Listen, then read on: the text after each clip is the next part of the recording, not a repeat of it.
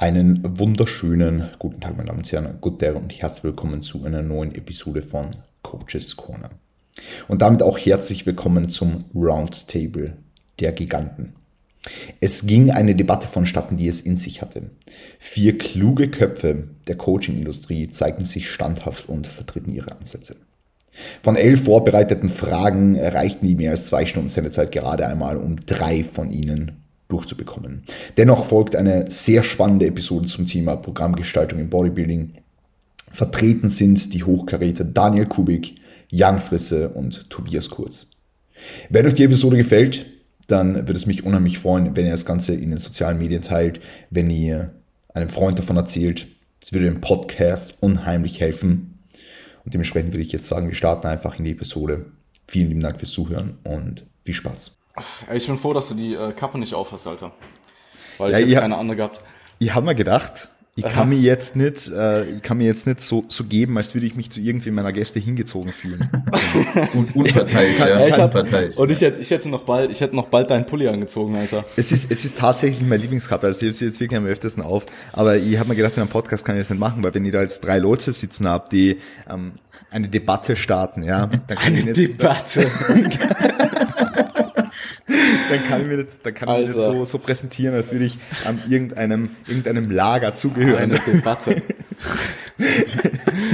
ja, ich bin auf jeden Fall bereit, Mann. Also ich, ja. Ähm, ja. Ja, ich meine, du hast es vorher schon angekündigt. Wir, wir, wir starten jetzt den Krieg. Es geht heute ums Thema Programming. Ja, ich habe drei Hochkaräter da sitzen, das äh, freut mich natürlich immens. Daniel, Jan, euch beide habe ich schon mal, ihr habt euch selbst schon vorgestellt, beziehungsweise wart ihr beide schon zu Gast, deswegen würde ich jetzt einfach mal das Wort dem Tobi übergeben. Tobi, wie geht's dir heute zunächst mal? Ja, moin Chris, moin Jan, moin Daniel. Ich freue mich hier zu sein. Ähm, mir geht's heute blendend, habe heute einen entspannten Restday. Zwar viel gearbeitet, aber ansonsten alles entspannt. Magst du mal sagen, woher du kommst, was du so machst, wer du eigentlich bist und ähm, wie du zum Online-Coaching gekommen bist? Ja, also mein Name ist Tobias Kurz, bin äh, seit kurzem 28, komme aus dem Westerwald äh, in Deutschland, den wahrscheinlich keiner kennt, sehr ländliche Region, ähm, ja, Stündchen von Köln ungefähr. Ähm, ja, was mache ich? Bodybuilding, Natural Bodybuilding. Ähm, bin 2018 und 2019 gestartet. Wahrscheinlich sagen wir mal 70 Prozent werde ich nächstes Jahr nochmal starten. Ganz eventuell 2023. Und zum Online-Coaching gekommen bin ich Ende 2018 habe ich gestartet. Ähm, habe vorher Personal Training gemacht und habe auch relativ schnell direkt auch ein Online-Coaching mit eingebaut. War damals nicht so, sage ich mal, professionell mit Google Drive und, und Sheets, sondern es war einfach E-Mails hin und her schicken und WhatsApp-Kontakt. Aber wollte halt schon von Anfang an auch den Kontakt mit den Kunden zwischen den Einheiten haben. Also mir war wichtig, dass ich nicht nur in den Einheiten den Kunden sehe, sondern auch dazwischen weiß, was macht er und so ein bisschen die Hand über die Trainingsplanung habe, über die Ernährung, über den Schlaf und einfach weiß, was da los ist. Und ja, wie gesagt, war damals jetzt äh, eher unpraktisch gelöst. Äh, ich muss sagen, ich habe, als ich das Coaching beim Valentin Anfang 2019 mit der Prep gestartet habe, bei ihm mir sehr, sehr viel abschauen können, ähm, wie Online-Coaching funktioniert, eben über Drive, über Sheets, Programming ähm, und Kommunikation und viele andere Sachen dort dann quasi live abschauen können und habe das dann relativ schnell so umstrukturiert und ja, über die Prep dann und auch im Jahr danach dann relativ gut dann Kunden bekommen und mache das jetzt mittlerweile dann hauptberuflich. Würdest du sagen, dass dich die Prep einerseits als Coach selbst, weil du einfach mega viel dazugelernt hast, aber andererseits auch im Hinblick auf das Marketing irgendwo, im Hinblick auf deinen Online-Coaching-Service weitergebracht hat? Äh, ja, 100, also ob das jetzt nur die Prep an sich gewesen ist, was jetzt mich als Coach äh, oder als Athlet besser gemacht hat, ich würde sagen, da war grundsätzlich generell das Coaching beim Valentin. Ähm, einfach weil ich von einem sehr, sehr guten, erfahrenen Coach das direkt gelernt habe, wie es wie es geht, mir da viel habe abschauen können und wenn ich unsicher war, auch äh, habe fragen können. Natürlich war die Prep ist nochmal so eine Sache, ne, gerade für Instagram, wenn du halt Sixpack und Shreds hast, dann kriegst du einfach, kommt einfach mehr bei rum und da kommen einfach mehr Reaktionen und das beeindruckt mehr Leute mehr. Ähm, denke, es wäre jetzt nicht ganz so ganz so viel gewesen, wenn es jetzt äh, in der Aufbauphase gewesen wäre. Also die Prep an sich hat schon nochmal ähm, viel dafür gesorgt, dass ich da auch mehr Bekanntheit oder Reichweite, wie auch immer, bekommen habe. Aber für mich als Coach und auch als Athlet war einfach dieses Coaching an sich ähm, enorm wichtig, dass ich da einfach von jemandem von außen gesagt bekomme, was ich zu tun habe und einfach viel, viel mitnehmen konnte. Ähm, und klar, die Prep an sich ist eine, wir haben jetzt alle, du bist, fängst jetzt an, Chris, ähm, ist einfach eine sehr, sehr intensive Erfahrung, wo man körperlich und mental an seine Grenzen kommt und einfach sehr, sehr viel lernt über sich selbst und über diesen ganzen Prozess und äh, also 100 Prozent, ja. Sehr geil. 2023 wäre auf jeden Fall die Re, Re, Re, Reunited 2019. Ja, ja, also 23 ja, sind, sind viele, ne? Viele sind ja, 23. Alle. Ja, deswegen, das ist halt auch der Punkt, der mich reizen würde, weil, also ich sag mal, durch diese Prep hat man einfach enorm viele Leute, ähm, habe ich kennengelernt, mit denen ich wirklich gut bin, ähm, weil man einfach diese Zeit zusammen durchgemacht hat, wenn man so sagen möchte. Und äh, viele Leute, mit denen ich sehr, sehr gut bin, gerade auch Leute, die beim Valentin im Coaching waren, mit, dem, mit denen ich mich viel ausgetauscht habe, Deswegen, mich würde es auch allein deshalb reizen, auch 23 zu gehen, äh, nochmal zu starten. Plus, ich hatte letztes Jahr die Sache mit der Hüfte, dass ich lange Zeit nicht beugen, nicht heben konnte und äh, sehr eingeschränkt war und gerade der Unterkörper bei mir halt sehr, sehr, sehr schwach ist. Mittlerweile läuft sehr gut und äh, Valentin sagt, es wird auch 22 gehen, aber es wird halt eben auch 23 gehen und ja, ich sag mal, grundsätzlich sage ich mir, ich will natürlich nicht meinen Prep davon abhängig machen, wer noch startet, aber auf der anderen Seite würde es mich halt auch extrem reizen, halt mit den Leuten nochmal das Ganze so quasi durchzumachen. Auf der anderen Seite würde man natürlich auch andere Leute wieder kennenlernen. Also es ist ein Hin und Her, gibt für beides Argumente. Ich schaue einfach mal, Stand jetzt sage ich 70 Prozent, ich würde nächstes Jahr starten, aber eventuell, je nachdem wie es läuft, auch noch ein Jahr länger, weil ich muss sagen, so richtig Bock habe ich jetzt noch nicht. Also ich habe 2018 bin ich gestartet, das war relativ katastrophal, ohne Coach, einfach so rein mit dem Lukas, mit dem ich auch den Podcast habe. Wir haben einfach, sind wir mal rein, haben in 12, 13 Wochen eine Prep gemacht. Ich habe 14 Kilo verloren und hatte äh, fünf Wochen vorher mein erstes Posing und bin da, glaube ich, auch letzter geworden bei der GNBF. Also war katastrophal. Und da habe ich mir gedacht, okay, fuck, das muss sofort äh, korrigiert werden. Habe ich den Valentin bei einem Seminar da warst du, glaube ich, auch, Jan, in Essen hm, beim, beim fettfreie Masse-Seminar und da habe ich den Valentin angesprochen und habe gesagt, ey, Nutrition. Genau, hast du, hast du Bock, mich zu coachen? Und dann haben wir das fix gemacht. Und ähm, dann habe ich quasi zwei Jahre nach Gang einmal eine sehr, sehr harte, komplett behinderte Diät und einmal eine sehr, sehr lange und sehr, sehr gute Diät, aber die natürlich auch hart reinhaut. Und ich muss sagen, aktuell habe ich absolut gar keinen Bock und nicht den Spirit, so eine Prep durchzuziehen. Und ich finde, das muss so ein bisschen haben. Also ich hätte jetzt keinen Bock, Schritte auf Ziel zu machen, meine Makros genau aufs Gramm zu machen und alles. Fehlt mir aktuell der Spirit bisschen für. Und mal gucken, ob der im nächsten halben Jahr kommt. Aber ich finde, man muss da schon ein bisschen für brennen, wenn man da ein halbes Jahr oder mehr wirklich 100 Prozent geben will. Da musst du da Bock drauf haben. Und Stand jetzt habe ich den überhaupt noch nicht. Also, ja. ja. Es ist doch sicherlich auch davon abhängig, wie, wie sich die Wettkampfsituation dieses Jahr noch entwickelt, oder? Das sicherlich auch, ja. Das mhm. bleibt dann noch abzuwarten. Also ob es jetzt mit Zuschauern ist oder nicht, ist mir eigentlich relativ egal, aber es ist halt die Frage, ob es überhaupt stattfindet. Ich gehe mal von aus, dass die Wettkämpfe im Herbst schon stattfinden werden, ob mit oder ohne Zuschauer. Werden wir dann mhm. sehen. Ähm, ja, aber ich denke mal schon, dass es irgendwie, irgendwie stattfinden wird. Ich bin jetzt halt mal gespannt auf Sommer. Das ist ja jetzt auch äh, dann bald nicht mehr lang hin. Ähm, da habe ich jetzt keinen, den ich vorbereitet dieses Jahr, deswegen bin ich da jetzt nicht so up to date, aber bis jetzt GNBF Deutsche steht da noch. Ne? Ich glaube, die Newcomer wurde. Newcomer wurde abgesagt, äh, GmbF Deutschland, also die Deutsche ähm, steht weiterhin, sie wollen die auch durchmachen, also die, ähm, solange die Regierung jetzt nicht vorgibt, dass solche Veranstaltungen eben nicht stattfinden dürfen, ja, ja. Äh, wird die auch stattfinden, so ist aber komplett ohne Zuschauer, also es ja. wird einen Livestream geben. Ähm, und du darfst auch nur pro Athlet eine Person mit Backstage nehmen, ja, ja. beziehungsweise überhaupt ins Gebäude, soweit ich das verstanden habe. Also es sind auf jeden Fall äh, Richtlinien dort vorhanden, die ja restriktiver sind, aber hey, ähm, Wettkämpfe überhaupt sind super. Ja, ja, ja, gespannt. Daniel, äh, du willst nächstes Jahr wieder starten, oder?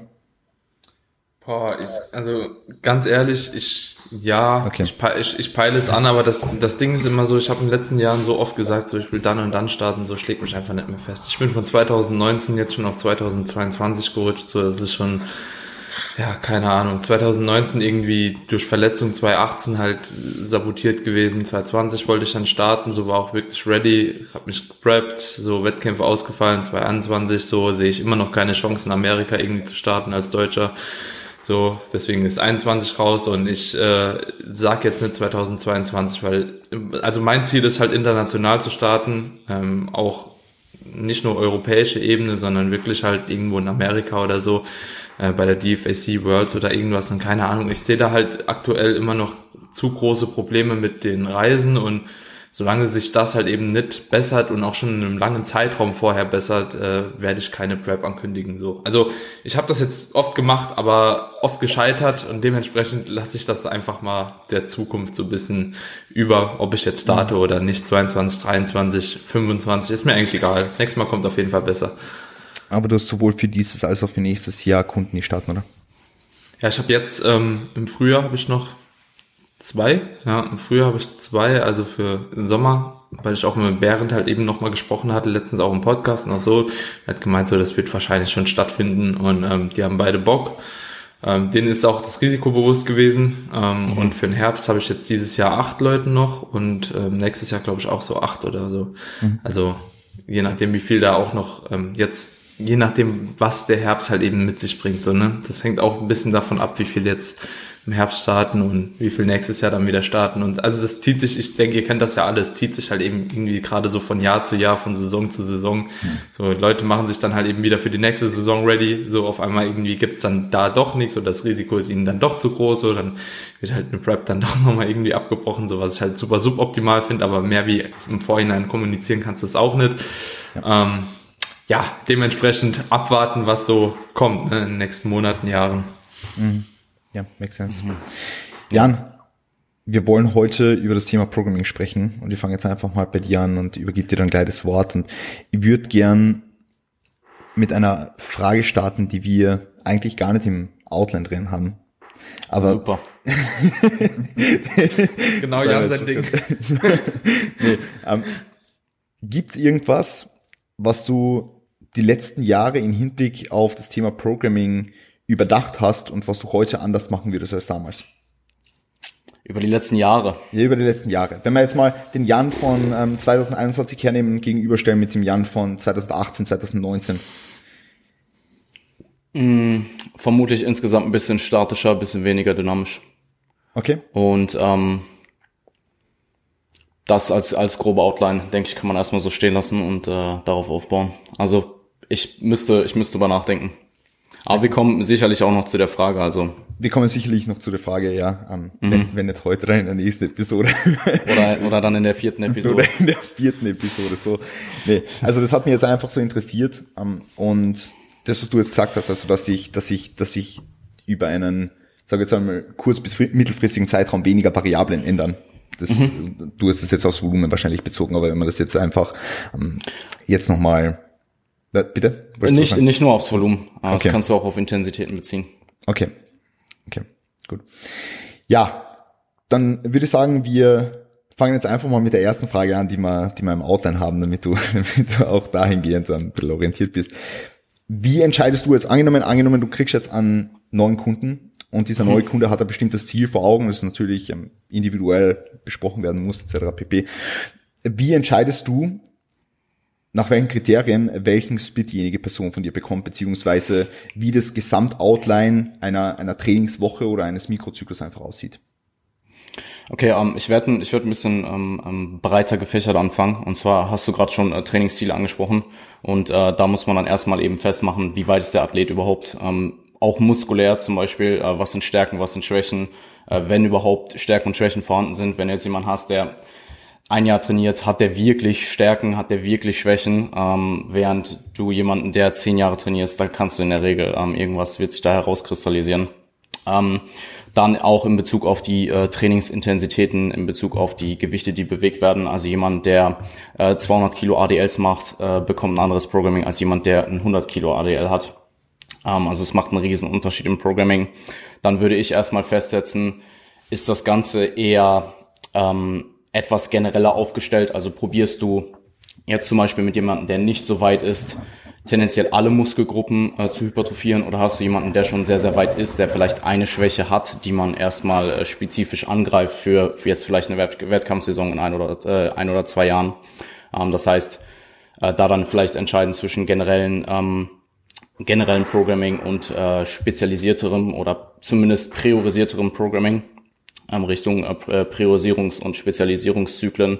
Und äh, da ist es dann halt einfach wichtig, dass du schaust, was hat der Athlet für äh, regenerative und adaptive äh, Kapazitäten. Ähm, ein Anfänger kann alles zum Wachsen bringen, während jemand, der sehr, sehr weit ist, vielleicht sich wirklich auf ein, zwei, drei Muskelgruppen äh, bezieht und diese probiert ähm, gezielt zu trainieren, gezielt ähm, Programming zu integrieren.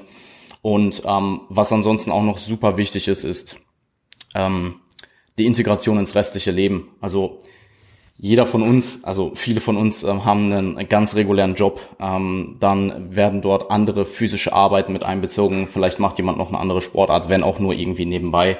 Ähm, das wird sicherlich auch eine Rolle spielen. Und ähm, sonstige externe Stressoren. Also ein Student hat zum Beispiel in bestimmten Phasen im Jahr Prüfungsphasen.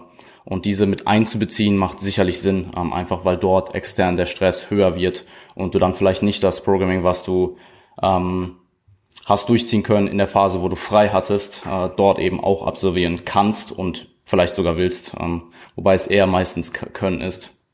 Ähm, dann natürlich auch die Trainingsdauer. Wie lange kann jemand trainieren und an wie vielen Tagen? Also es spielt definitiv, also logischerweise auch eine Rolle, wenn jemand nur quote unquote dreimal die Woche trainieren kann, bringt es nichts, wenn du dem einen fünf Tage äh, Mikrozyklus aufstellst. Ähm, und dann, um nochmal auf die Frage zurückzukommen, wenn du diese allgemeinen Fragen erstmal abgehakt hast, ähm, würde ich generelles Split-Denken eher vermeiden. Also ein Split kann ein guter Startpunkt sein, ähm, um dann darauf aufzubauen. Aber ähm, ich würde jetzt nicht ich würde jetzt nicht her, äh, hernehmen und ich habe ein Athletenszenario und sage, hey, du bekommst auf jeden Fall einen Upper-Lower-Split oder du bekommst auf jeden Fall Pull-Push-Beine, was auch immer. Ähm, sondern ich schaue mir an, was hat der Athlet für Bedürfnisse, äh, was sind die Rahmenbedingungen schaue mir an, was der Athlet an äh, wöchentlichem Volumen absolvieren sollte, ähm, meiner Ansicht nach, und teile das dann eben auf die Woche auf. Das resultiert dann meistens in einer Frequenz von ein bis anderthalb bis zu dreimal in der Woche äh, pro, pro Muskelgruppe. Ähm, und da schaue ich dann auch ein bisschen aufs, oder was heißt ein bisschen, ich schaue definitiv aufs Session-Volumen, ähm, sowohl was, was die einzelne Muskelgruppe angeht, als auch die, das, der total äh, Gesamtumsatz innerhalb der Session. Ähm, und zu guter Letzt würde ich auch noch erwähnen wollen, dass äh, du natürlich Tage hast, die deutlich ermüdender sind. Also ähm, du hast Sessions, da hast du sehr, sehr viel Axiallast, deine Lower Sessions, deine Pull Sessions vielleicht. Ähm, und da würde ich schauen, dass du die eben so strukturierst, dass du mal mindestens 48 bis meinetwegen 72 Stunden plus zwischen diesen Sessions hast, damit die sich einfach nicht ähm, äh, interferieren. Und ähm, ja, ich glaube, das gibt erstmal so eine grobe Outline. Präferenz spielt natürlich auch eine riesige Rolle. Also ich, ich weiß nicht, wie es bei euch ist. Ich generell viele Leute ähm, feiern zum Beispiel Ganzkörpertraining nicht so sehr. Ähm, und jemanden da jetzt ein GK zu programmen macht halt einfach keinen Sinn, weil Bayern ist super, super wichtig. Und ähm, Coaching ist eine Zusammenarbeit, keine Diktatur. Ähm, das heißt, du willst gewisse Sachen zulassen, ähm, aber trotzdem eben auch Nein sagen können, wenn jetzt jemand, äh, wenn du einfach weißt, dass eine bestimmte Sache für, für, die, für die Person äh, besser sind. Ähm, aber das ist halt dann auch ähm, manchmal einfach die, die, die Arbeit des Coaches, den Kompromiss zu finden. Hast du Erfahrungen, weil du jetzt spezifisch nochmal Ganzkörpertraining angesprochen hast, mit hochfrequenteren Ganzkörpertrainings? Mm, na, also wenn dann irgendwann mal ganz am Anfang gemacht, ähm, aber nie äh, längerfristig. Ähm, sowohl an, an, an mir selber äh, ausprobiert, noch an Athleten. Aber ich glaube, Daniel hat da vielleicht ein bisschen mehr zuzusagen, oder? Hm. Ähm, jein. Also es kommt natürlich immer drauf an, was man unter Ganzkörpertraining halt eben versteht. Ja, ist ein Ganzkörpertraining schon ein ähm, Push-Pull, ja, also Push-Full-Body, Pull-Full-Body, so dann kann ich sagen, ja, auf jeden Fall. Ähm, alles über viermal pro Woche pro Muskelgruppe habe ich selbst auch wenig Erfahrung. Also so, mhm. das ist und das auch, also viermal mache ich auch schon in den seltensten Fällen. Also wirklich so. Ja. Ja, also auch eher, ich halte mich auch meistens bei dreimal pro Woche, wenn die Möglichkeit besteht. Selbst wenn ich dreimal pro Woche GK programme, habe ich dreimal pro Woche halt allerhöchstens eine, ähm, ja, Quads drin oder Hams oder so. Also, also selbst da gehe ich irgendwie nicht hoch und ich sag mal so, wenn man viermal die Woche gehen kann, wie du schon sagst, Jan, so die meisten Leute haben da auch einfach mehr Spaß dran, dann mhm. keinen GK mehr zu fahren, sondern vielleicht ein Upper Lower oder halt ein Push-Pull oder was auch immer so, ne? Mhm. Aber Daniel, du bist ja auch, Entschuldigung, Jan, wolltest du noch was sagen? Ja, zusammenfassend ist es, glaube ich, so, dass man sich durchaus an klassischen Splits orientieren kann, die sie eben als Grundlage herziehen kann. Das Ganze kann aber auch in sehr, sehr unkonventionellen Mikrozyklen ähm, resultieren, wie jetzt zum Beispiel dann vielleicht auch bei dem, äh, bei dem Split, den Daniel gefahren ist, ähm, der jetzt kein traditioneller GK ist, aber eben auch kein, ähm, keine traditionelle äh, Pull- oder Push-Upper-Einheit. Mhm um jetzt noch einmal auf ein Thema zurückzukommen, das du auch angesprochen hast, das Thema mit Stärken und Schwächen. Das würde mich jetzt noch einmal mhm. interessieren, ähm, wenn jetzt ein fortgeschrittenerer Athlet zu dir kommt und, und sagt, er will jetzt vielleicht auf die Bühne in ein, zwei Jahren und in Voraussicht auf diese, auf diese Phase, in der er sich dann befinden wird, willst du natürlich sicherlich irgendwo Schwächen hervorbringen, aber du willst jetzt die Stärken auch nicht vernachlässigen. Deswegen jetzt mal an, an dich jetzt die Frage, weil du natürlich jetzt auch schon Leute vorbereitet hast und so weiter und so fort. Wie wägst du ab zwischen, oder wie wiegst du ab, wie wiegst du ab, wie wiegst du ab zwischen Stärken noch stärker machen und trotzdem Schwächen zu verbessern? Es kommt drauf an, wie viel Zeit du hast. Also zum Beispiel der Athlet, den ich jetzt auf den äh, Sommer vorbereite, ähm, der ist vier Monate vor Prep-Beginn zu mir gekommen. Und da ging es halt jetzt einfach darum, seine Schwächen zu eliminieren ähm, in dieser relativ kurzen Zeit. Ähm, wenn du jetzt jemanden hast, der zu dir kommt und sagt, er will in drei Jahren starten, da kann es durchaus auch Sinn machen, äh, auch eine längere Zeit mal auch die Stärken weiter zu, weiter zu pushen, weil ich meine, die meisten Leute werden genetisch irgendwo eine Schwäche haben, die auch vielleicht einfach nicht an das Potenzial rankommt, was, was die, äh, die Stärken der jeweiligen Person haben und diese Schwächen dann ähm, einzugrenzen oder diese Schwächen zu vernachlässigen ähm, für deine Stärken, also deine, deine Schwächen quasi auf das Potenzial deiner ähm, deine Stärken auf das Potenzial deiner Schwächen zu, äh, zu äh, minimieren, ähm, halte ich auch nicht für den richtigen Ansatz. Also es gibt sicherlich, äh, es gibt sicherlich eine Rationale dafür, in einem längeren Zeitraum auch Schwächen zu pushen, aber sicherlich auch genauso die Stärken weiterzubringen. Mhm. Ja, weil äh, Stechen, äh, Stärken sind ja durchaus jetzt auch was, was, was an fortgeschrittenen Athleten auszahlen kann. Deswegen, deswegen frage ich. Absolut, absolut, ja, voll. Gut. Daniel, ich wollte jetzt noch mal was fragen, weil ich weiß ja von dir auch aus der Vergangenheit, dass du von diesem, sag ich jetzt mal, klassischen Split-Denking ein bisschen abkommen bist. Ähm, mhm. Das hast du in vergangenen Podcasts, glaube ich, ja. angesprochen, in YouTube-Videos angesprochen. Magst du noch mal ein bisschen definieren oder outlinen, was das jetzt für dich bedeutet, dass du jetzt nicht mehr in klassischen Splits denkst, sondern das Ganze ein bisschen ummodelliert hast, damit es auch die, die Leute, die jetzt da zuhören und Coach sind oder, oder Trainees sind, whatever, damit sie das da ein bisschen verstehen können, greifbarer mhm. machen einfach. Ja, ja, gerne. Also prinzipiell muss man halt eben direkt hier auch nochmal dazu sagen, dass der Freddy, also mein Coach, mir da auch immer sehr, sehr gute Inputs eben mitgegeben hat und wir auch an mir halt eben selbst sehr viel ausprobiert haben. Und ich erstmal das Ganze wirklich an mir ausprobiert habe, in diesem Ausmaß, sage ich jetzt mal ganz explizit, ähm, um das dann auch wiederum an meinen Klienten dann irgendwo mit gutem Gewissen auszuprobieren, ne? Weil irgendwo ist man natürlich schon immer so ein bisschen auf der Seite, dass man sagt, okay, man macht halt eben einen gewissen Split, weil man auch also gerade bei Push-Pull-Legs oder bei einem Upper-Lower oder was auch immer, man hatte immer ein gewisses Overlap-Volume, was einem auch die Garantie gibt, dass beispielsweise ähm, Isolationsübungen ähm, für ein Trizep, für ein Bizep oder so natürlich nochmal durch ähm, ja, Mainlifts gestützt werden irgendwo und da man ein gewisses Überlappungsvolumen einfach erzeugt, was dann wiederum eine gewisse Sicherheit generiert, finde ich, dass man ausreichendes Session Volume hat, ja, letzten Endes. So, das finde ich immer ein sehr, sehr großer Vorteil an so Conventional Splits. Ähm, genauso auch die, die, die Zeit zum Warmmachen äh, für gewisse Muskelgruppen ist beispielsweise bei einer niedrigeren, äh, beziehungsweise bei einem höheren Trainingssplit, Vierer, Dreier, was auch immer, so halt ein bisschen niedriger, was auch nochmal vorteilhaft ist. Aber was ich halt eben gemerkt habe, umso stärker du auch wirst, ja, und umso mehr sich Schwächen rauskristallisieren, gerade bei fortgeschrittenen Athleten, kann es durchaus Sinn machen oder muss man vielleicht sogar irgendwann den Schritt gehen und sich von so konventionellen Splits einfach lösen, weil man vielleicht mit diesen nicht mehr so weit kommt. Bedeutet beispielsweise, du machst halt eben eine Lower Session, bist unheimlich stark, ja, ähm, hast dadurch aber eine ultimativ krasse Fatigue, die sich absolut nicht mehr in einem Verhältnis äh, setzen lässt mit beispielsweise einer Push Session, so die halt eben, also eine Push Oberkörper Session ist einfach nicht so äh, hart Fatigue ja, wie, wie, wie eine Lower Session. Ich denke, da sind wir uns eigentlich relativ einig, so, ne? Insbesondere wenn man nur Push macht. Gerade Brust braucht oftmals weniger Volumen, wie beispielsweise auch ein Rücken oder whatever. So, es ähm, häuft einfach nicht so viel Ermüdung an und dementsprechend haben wir bei mir das auch erkannt. Also das ist zumindest so in der ähm, Unterteilung halt eben immer so gewesen ist und haben dann angefangen, okay, wie können wir das Ganze dann umbauen, um halt eben Schwächen wirklich noch ein bisschen besser zu attackieren. Und was bei mir auch immer ein ganz großer Faktor war, war halt eben das Session Volume, das sehr, sehr hoch war halt in ähm, solchen Splits. Und wir haben das einfach ein bisschen mehr aufgeteilt. Das bedeutet, statt beispielsweise zwei Einheiten mit neun Sätzen Quads zu machen, haben wir halt eben die Quads, das Volumen für die Quads haben wir dann auf drei Einheiten verteilt mit sechs Sätzen beispielsweise. Und das konnte ich einfach viel, viel besser regenerieren. Also mit neun Sätzen pro Training war ich ewig lang im Eimer. Ja, ich habe auch das Gefühl gehabt, man trainiert halt nur noch rein, so es kommt aber nicht mehr wirklich was an. So und bei sechs Sätzen war ich halt eben tatsächlich zwei bis drei Tage später wieder richtig ready, um eine neue Einheit zu schieben. So.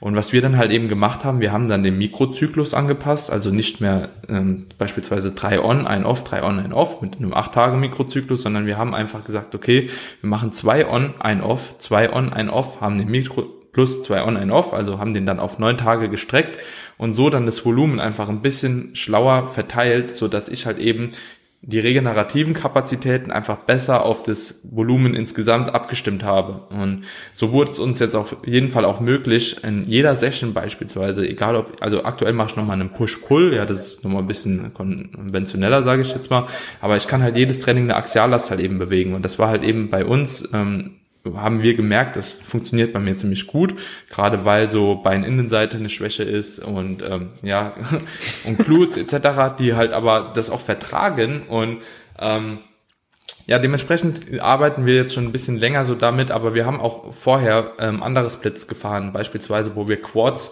äh, Adduktoren und beispielsweise die LEDs priorisieren wollten. Da hatten wir halt eben Tage gehabt, ähm, zum Beispiel ähm, Lower Push, ja, und Upper Pull, ja, dreimal die Woche und ähm, umgekehrt halt eben Lower Pull und Upper Push zweimal die Woche. Das wäre ja auch nicht so, wie man es normalerweise macht, aber es war halt zielführend in dem Moment, weil ich halt eben eine höhere Frequenz für gewisse Muskelgruppen gebraucht habe, weil wir halt vorher schon gemerkt haben, okay, bei mir funktioniert das halt eben einfach deutlich besser wie eine niedrigere Frequenz bei vielen Muskelgruppen. Wohingegen Arme beispielsweise einfach nur zweimal, eineinhalb Mal die Woche oder so trainiert werden bei mir weil die einfach nicht so viel brauchen. Okay. Ja. ja. Findest du oder findet solch ein, solch ein Prinzip oder finden solche Überlegungen bei dir im Coaching auch öfter Anwendung? Dass du das immer bei, mehr. Immer mehr. Immer mehr, weil ich einfach, also es kommt sehr, sehr stark drauf an. Also oftmals ist es so, wenn du einen Trainingsanfänger ins Coaching bekommst oder jemand, ich habe ja auch keine richtigen Trainingsanfänger mehr, die trainieren ja auch alle schon drei bis vier Jahre so in der Regel wenn die ins Coaching kommen, so ich will denen oftmals am Anfang nicht zu viel umstellen. Also so, ich schaue mir erstmal an, so was machen die aktuell, wie gehen sie vor, wo finden sie auch den größten Spaß dran. So, und dann gehen wir erstmal rein und versuchen das natürlich auch irgendwo so zu etablieren und vielleicht noch hier und da ein bisschen zu verbessern. So. Umso länger die Leute dann aber drin sind, insbesondere auch die Wettkampfathleten, umso mehr stelle ich halt eben so konventionelle Splits immer mehr um und achte wirklich darauf, okay, wie sind die regenerativen Kapazitäten, was teilt der Klient mir mit, auch im Sinne von Fatigue, wie sind Axiallasten, wie kommt er damit klar, vielleicht auch die Verletzungshäufigkeit bei einem gewissen Split und so weiter und so fort. Und das sind ja alles Faktoren, die man halt eben irgendwo mit einbeziehen sollte, weil wenn jemand halt eben immer Lower Back Pain hat, ja, alle drei Monate, aber du halt eben partout bei dem Split bleiben willst, dann musst du halt eben vielleicht auch überdenken, okay, ist das halt eben so sinnig, was wir da gerade machen und kann es mit einer anderen Herangehensweise nicht vielleicht auch noch ein bisschen zielführender sein. Mhm. Und dann gehe ich tatsächlich doch schon immer mehr hin und versuche auf jeden Fall so von diesen konventionellen Splits wegzugehen, aber nicht auf Drang. Also so, wenn es nicht sein muss und wenn bei jemand mhm. halt eben in ähm, Upper Lower oder Push-Pull-Legs-Plan halt eben super funktioniert, so warum sollte ich dann halt eben da weggehen? Ne? Also wenn der Fortschritte macht, wenn der Progression erzielt, wenn optische Fortschritte halt eben auch sichtbar werden und dann gehe ich da auf keinen Fall auch weg. Aber wenn ich merke, okay, wir kamen halt eben mit dem ja, Verfahren, das wir angewendet haben, nicht unbedingt so weiter, wie wir uns das vorgestellt haben, so dann ist aber das erste, was ich halt eben probiere, solche Sachen mal ein bisschen ähm, umzubauen, weil ich auch selbst halt eben sehr, sehr gute Erfahrungen damit gemacht habe. Ja, und auch mittlerweile nicht nur an einem Klient, sondern das sind bestimmt schon fünf bis zehn, ähm, die jetzt mit unkonventionelleren Splits halt eben tatsächlich bessere Erfolge erzielen. Aber man kann es wie immer nicht verallgemeinern. Ne? Das ist mhm. äh, Trial and Error. Das ist egal. Ja, ich, ich glaube, was, was wichtig ist, was äh, Daniel gesagt hat, ist, dass ähm, ein Mikrozyklus nicht zwangsläufig eine Woche lang sein muss. Also ich glaube, da kann vielleicht äh, Tobi auch noch mal ein bisschen mehr zu sagen, ähm, dass ja äh, durchaus auch Mikrozyklen äh, mal acht Tage sein äh, können oder sogar zehn Tage und dass du dieses Volumen, was du dir dann im Vorhinein festsetzt für den Athleten, ähm, dass du das nicht zwangsläufig auf sieben Tage aufteilen musst, sondern es können wie gesagt auch acht, neun, zehn Tage sein oder du hast einfach eine gewisse Rotation und die wiederholst du und Du musst es ja. nicht zwangsläufig auf eine Woche beziehen. Es sei denn natürlich, der Athlet braucht feste Wochentage. Dann ist es wieder was anderes. Aber ich, ähm, vielleicht, vielleicht kann Tobi da noch ein bisschen mehr zu sagen. Ich glaube, er macht das auch vermehrt. Genau. Tobi, also, magst du da noch? Also ich mache jetzt aktuell bei mir selbst im Training so. Also ich habe mhm. aktuell einen Plan, ähm, weil wie schon anfangs besprochen sind meine Beine und Rücken auf jeden Fall die Muskelgruppen, die bis zum nächsten Mal auf der Bühne deutlich mehr wo ich deutlich mehr brauche und Brust, Schulter ist, äh, wenn man das so nennen möchte, eine Stärke eher. Deswegen haben wir es aktuell ganz einfach so gemacht. Wir haben zweimal Pull, zweimal Legs und nur einmal Push in acht Tagen. Also ich habe quasi fünf Einheiten in acht Tagen und wir haben, um halt mehr Volumen für, für Rücken und Beine zu ermöglichen, weil Rücken und Beine sind halt schon zwei relativ große Muskelgruppen und äh, erfordern natürlich eine Menge Regeneration haben einfach nur einen Pushtag in acht Tagen. Ähm, muss natürlich sagen, der Pushtag läuft nicht so gut, vor allem die freien Drückübungen ähm, laufen jetzt nicht so geil, weil natürlich irgendwie die Koordination ein bisschen fehlt, aber ist aktuell auch überhaupt nicht schlimm. Ähm, dafür laufen halt eben die, die Drück, äh, also die, die Pull- und, und, und Beintage hervorragend und der Fortschritt ähm, kommt auch gut rein. Also das funktioniert für mich aktuell, aktuell sehr gut.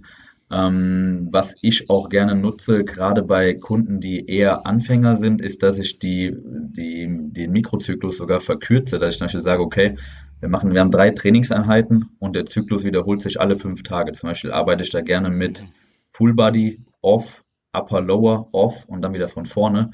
Aus dem Grund, dass eben die gleichen Übungen öfter kommen und diese koordinative Anpassung einfach öfter ist, als wenn ein neuer Kunde jede Übung nur einmal alle sieben oder dann lässt er vielleicht noch ein Training ausfallen, weil irgendwas passiert und hat dann alle acht, neun Tage nur diese Übung und es ist immer wieder neu. Deswegen arbeite ich gerade bei neuen Kunden gerne mit kürzeren Mikrozyklen, um äh, da einfach die koordinative Anpassung schneller zu bekommen, damit die Leute effizienter werden in den Übungen und äh, dann, wenn das in einem, sage ich mal, ein Startprogramm, ich mache oftmals, wenn ich komplette Neukunden habe, die ich gar nicht kenne, die auch nicht so erfahren sind, lasse ich so ein Programm gerne sechs bis zehn Wochen laufen und danach schaue ich dann, okay, was hat da gut funktioniert, wie läuft das und mache dann vielleicht ein anderen, anderes Programm.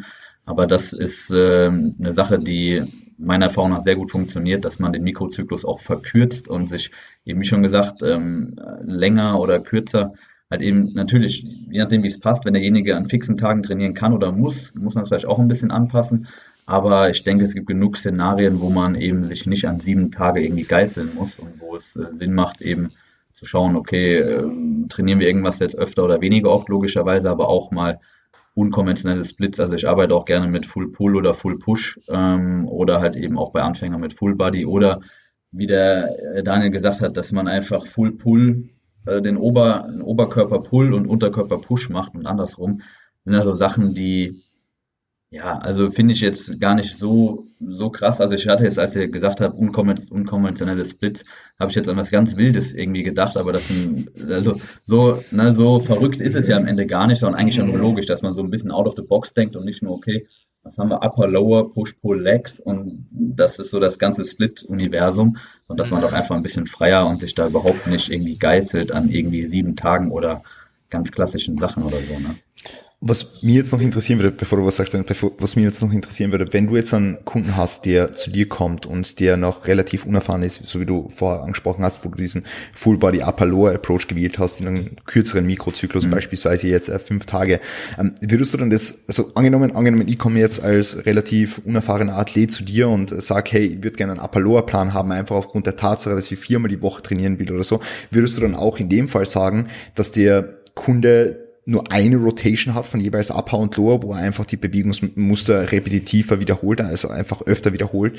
Ähm, das heißt, dass du zum Beispiel sagst, du am Montag die gleiche Einheit wie am Donnerstag und am Dienstag die gleiche Einheit wie am Freitag. Ähm, also mache ich bis jetzt nicht so. Also es kann sein, dass ich manche Übungen dann vielleicht, wie zum Beispiel einen Squat, dass ich das vielleicht zweimal mache, aber dass ich jetzt nicht also wenn er sagt, will Upper Lower haben, dann würde ich schon vier Tage machen und vielleicht schauen, dass man, dass er zweimal frei drückt, zweimal frei beugt oder sowas, vielleicht in anderen Variationen, im anderen Wiederholungsbereich, wenn er kompletter Anfänger ist. Also ich würde ihm jetzt nicht vier komplett unterschiedliche Tage geben, wo er irgendwie, weiß ich nicht, 25 verschiedene Übungen hat, sondern ich würde vielleicht schauen, dass wir klar, vielleicht zwei Curl-Varianten haben oder irgendwie äh, zwei Rudermaschinen oder sowas, aber vielleicht jetzt nicht, ähm, weiß nicht, vier verschiedene freie Drück- oder Beugeübungen, dass man sagt, okay, einmal machen wir Squat was schwerer, einmal was leichter vielleicht, einmal mit Pausen oder so, irgendwie sowas, dass ich das zumindest, dass er auf dem Papier vier verschiedene Einheiten hat, aber dass das so von der Koordination und der Übungsaussicht zumindest ein bisschen was überlappt, würde ich sagen. Ja, du wolltest vorher noch einhaken? Ich glaube, das ist einfach das perfekte Beispiel zwischen jemandem, der noch nicht weit in seiner Trainingskarriere ist und jetzt zum Beispiel einem Daniel, der schon sehr fortgeschritten ist. Ja. Ähm, wenn Daniel jetzt zum Beispiel von seinem Mikrozyklus erzählt hat und jetzt ähm, Tobi das äh, Beispiel von seinem ähm, Klienten gebracht hat, der vielleicht eher ein Anfänger ist. Mich würde interessieren, wie du das definierst. Also was bedeutet für dich Anfänger, Trainingsanfänger in einem Online-Coaching-Setting? Ja, also Trainingsanfänger ist natürlich jetzt ein bisschen weit, äh, kann man jetzt so oder so. Also einfach jemand, der noch nicht, was die Kontrolle der Übungen angeht und die Beherrschung der, der Bewegung einfach noch nicht so okay. ähm, noch nicht so effizient ist einfach. Ne? Also es gibt natürlich Leute, die trainieren ein halbes Jahr und sind schon richtig gut dabei und es gibt Leute, die trainieren mhm. zwei Jahre und äh, wissen überhaupt nicht, wo oben und unten ist. Es gibt Leute, die haben noch gar nicht trainiert und die haben aber vorher Fußball und Karate gemacht und bei denen funktioniert alles super und es gibt Leute, die haben noch nie trainiert haben noch nie Sport gemacht und äh, da siehst du die ersten Videos und denkst dir, okay, das wird jetzt hier eine, wird jetzt hier eine, eine lange Reise. Ähm, also ist natürlich vorher, bevor man Coaching startet, schwer zu sagen, wie, wie, inwieweit jemand Anfänger ist oder auch nicht, ja. Und lässt du dir dann da im Vorhinein Videos schicken? Also ich lasse mir jetzt beispielsweise auch im Vorhinein ein Video schicken, damit du eben genau diese Dinge, so wie Koordination bei einzelnen Bewegungsmustern Genau, also wenn jemand, ja. Ich habe ja vorher die Gespräche oder ein Formular, was ich dann bekomme, wenn jemand sagt, er hat noch gar nicht äh, trainiert oder hat erst sehr, sehr wenig Erfahrung, dann lasse ich mir auch vorher was zuschicken, weil ich habe es zweimal gehabt. Am Anfang habe ich einfach, äh, kennst vielleicht jeden angenommen, war um jeden Kunden froh, habe hab die angenommen und war dann einfach auch nach zehn Wochen habe ich Videos gehabt und ich habe mir gedacht, das, das wird hier nichts und musste auch einmal frühzeitig dann das Coaching beenden, weil ich dachte, okay, das macht hier keinen Sinn über online. Ähm, du brauchst einen mhm. Personal Trainer. Das können wir nicht über Videos immer zeitversetzt machen. Das hat einfach keinen Zweck. Ähm, und seit ich die Erfahrung einmal gemacht habe, lasse ich mir auch bei Leuten, die wirklich, wo ich dann rauslese oder in einem Gespräch höre, okay, der hat noch überhaupt gar keine oder sehr, sehr wenig Erfahrung, dass ich mir auch vorher ein paar Sachen zuschicken lasse, um das dann einzuschätzen. Ja. Okay. Jan, wolltest du noch was sagen, oder? Äh, nee, ich, aber ich habe es mir eh gedacht, dass er, dass äh, Tobi das meint, weil jemand, der gar keinen sportlichen Background hat und noch nie trainiert hat, willst du halt einfach ja, im Online-Setting in der Regel nicht haben. Ja, ja, absolut. Ja. Jan, du schaust immer so, so sprechfertig und energiegeladen aus. Nee, ich habe mein Monster ausgetrunken, das liegt. Perfekt. Ja, Tobi, vielleicht magst du gleich weitermachen. Ähm, ich würde jetzt noch, noch, noch ganz gern fragen, gibt jetzt für dich jetzt als, als Coach irgendwelche, wenn wir jetzt diese konventionellen Splits hernehmen, gibt es Dinge, die du öfter machst und Dinge, die du weniger oft machst? Weil es gibt ja Leute draußen, die favorisieren eher beispielsweise eine Push-Pull-Legs-Aufteilung. Es gibt Leute da draußen, die favorisieren eher was anderes. So ist im, im generellen Konsens natürlich immer Individualisierung und so weiter. Aber am Anfang von einem Coaching-Prozess kannst du jetzt beispielsweise noch nicht viel individualisieren. Ja, gibt es irgendwas, zu dem du eher hintendierst oder oder machst du das öfter, dass du eher einen Mikrozyklus wählst, der was über diese sieben Tagesgrenze hinausgeht? Wie schaut das bei dir so ungefähr aus? Also über die sieben Tagesgrenze hinaus eher selten. Ähm, also kommt auch schon mal vor, aber jetzt nicht initial, wenn jemand neu ins Coaching kommt, äh, nicht. Also ich mache gerne, oder in allermeisten Fällen mache ich am Anfang, wenn ich einen Kunden jetzt gar nicht kenne, wie gesagt, so ein Startprogramm, was ich irgendwie sechs bis zehn Wochen laufen lasse, um mir halt eben gewisse Übungen im Detail anzuschauen, zu gucken, okay, wie arbeitet der, wie routiniert läuft das ab, äh, wie ist die Progression, wie sieht die Ausführung aus. Und dann die Erkenntnisse, die man da dann halt eben sammelt oder wie gut oder schlecht das da läuft, schauen wir dann halt eben, okay, wie ist die Regeneration gewesen, wie viel Zeit kannst und willst du investieren können, sollten, müssten wir vielleicht noch einen extra Tag dazu nehmen, sollten wir vielleicht einen Tag rausnehmen. Ähm, initial arbeite ich je nachdem, wie viel Zeit derjenige hat oder was er auch vorher schon trainiert hat, mache ich halt gerne Upper Lower ähm, oder arbeite auch sehr, sehr gerne mit einem Full Pull Tag. Also, dass man eben Heben und, und Rückentraining miteinander verbindet, finde ich, passt einfach sehr, sehr gut. Ähm, und ja, je nachdem, wenn da jetzt schon große Stärken oder Schwächen sind, die offensichtlich sind ähm, oder die dem Kunden vielleicht auch, auch wichtig sind, ähm, irgendwelche Dinge, dann kann man das auch schon ein bisschen einbauen in der Übungsauswahl. Aber grundsätzlich am Anfang arbeite ich schon gerne mit klassischeren Sachen wie eben Upper, Lower, je nachdem, wenn jemand Anfänger ist, auch gerne mit einem Full-Body-Tag ähm, oder Full-Pull. Natürlich auch Push-Pull-Legs, Off, Upper, Lower, Off beispielsweise. Also da schon vermehrt Klassiker kommt jetzt zwar auch schon mal vor, aber eher selten, dass ich da jetzt irgendwelche speziellen Splits wählen würde, initial.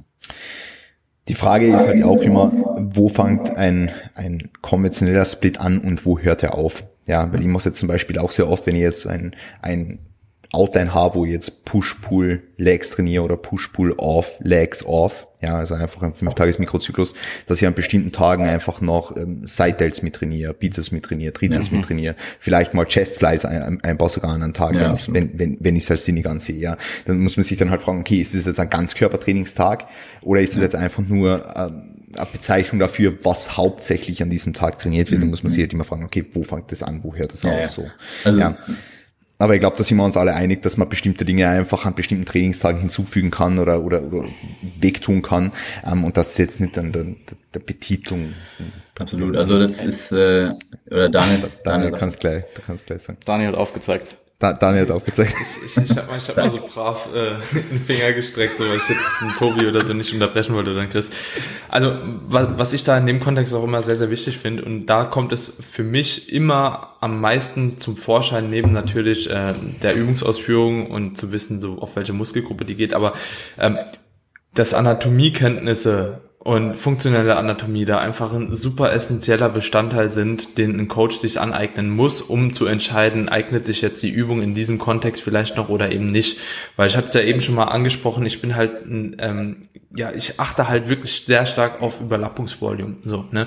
Und wenn ich dann halt einfach sehe, beispielsweise, ich springe in ähm, was nehmen wir einfach mal ran, ein Push-Tag oder so, ja, und du machst halt eben irgendwie Facepulse mit ähm, einer Außenrotation oder so noch dabei oder Y-Rises oder so, so, ne, da kann man halt eben aber auch diesen Trade-off halt eben sehen, okay, ähm, das macht für mich auch irgendwo Sinn, ne, selbst wenn ich jetzt hier die Übung als hintere Schulter irgendwo definiere, ist es trotzdem so, dass du halt auf die anderen Side-Delts und äh, Front-Delts irgendwo auch noch einen Übertrag halt eben bei den Übungen mit hast, beispielsweise so, und wenn man sich das halt eben von Übung zu Übung ne, so ein bisschen zurechtlegt, dann kann man das, glaube ich, aber auch so effizient wie möglich gestalten. Also so, dann ist vielleicht äh, keine Ahnung, nicht bei einem Beintag Laterals ist zum Beispiel was anderes beim Beintag Laterals dazu zu machen, wie beispielsweise an einem Pulltag einfach mal noch eine Seithebe-Variante oder so dazu zu machen, ja.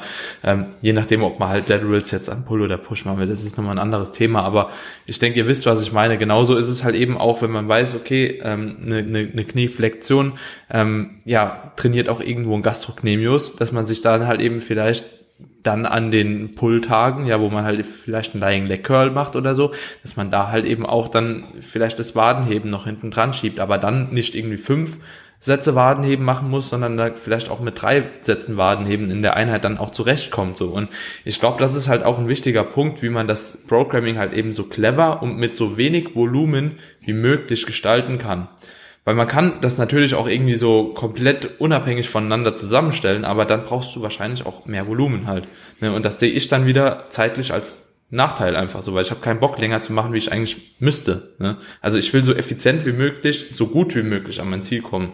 So, und ähm, klar, manchmal bedarf es halt eben wirklich noch einen Zusatztag irgendwie mit einer Isolationsübung zu machen, keine Frage. Aber ähm, oftmals kann man sich das, denke ich, schon gut zurechtlegen, wenn man halt eben diese Funktionen von der Muskulatur halt im Hinterkopf hat so und weiß, welche Bewegungen die halt auch trainiert wird.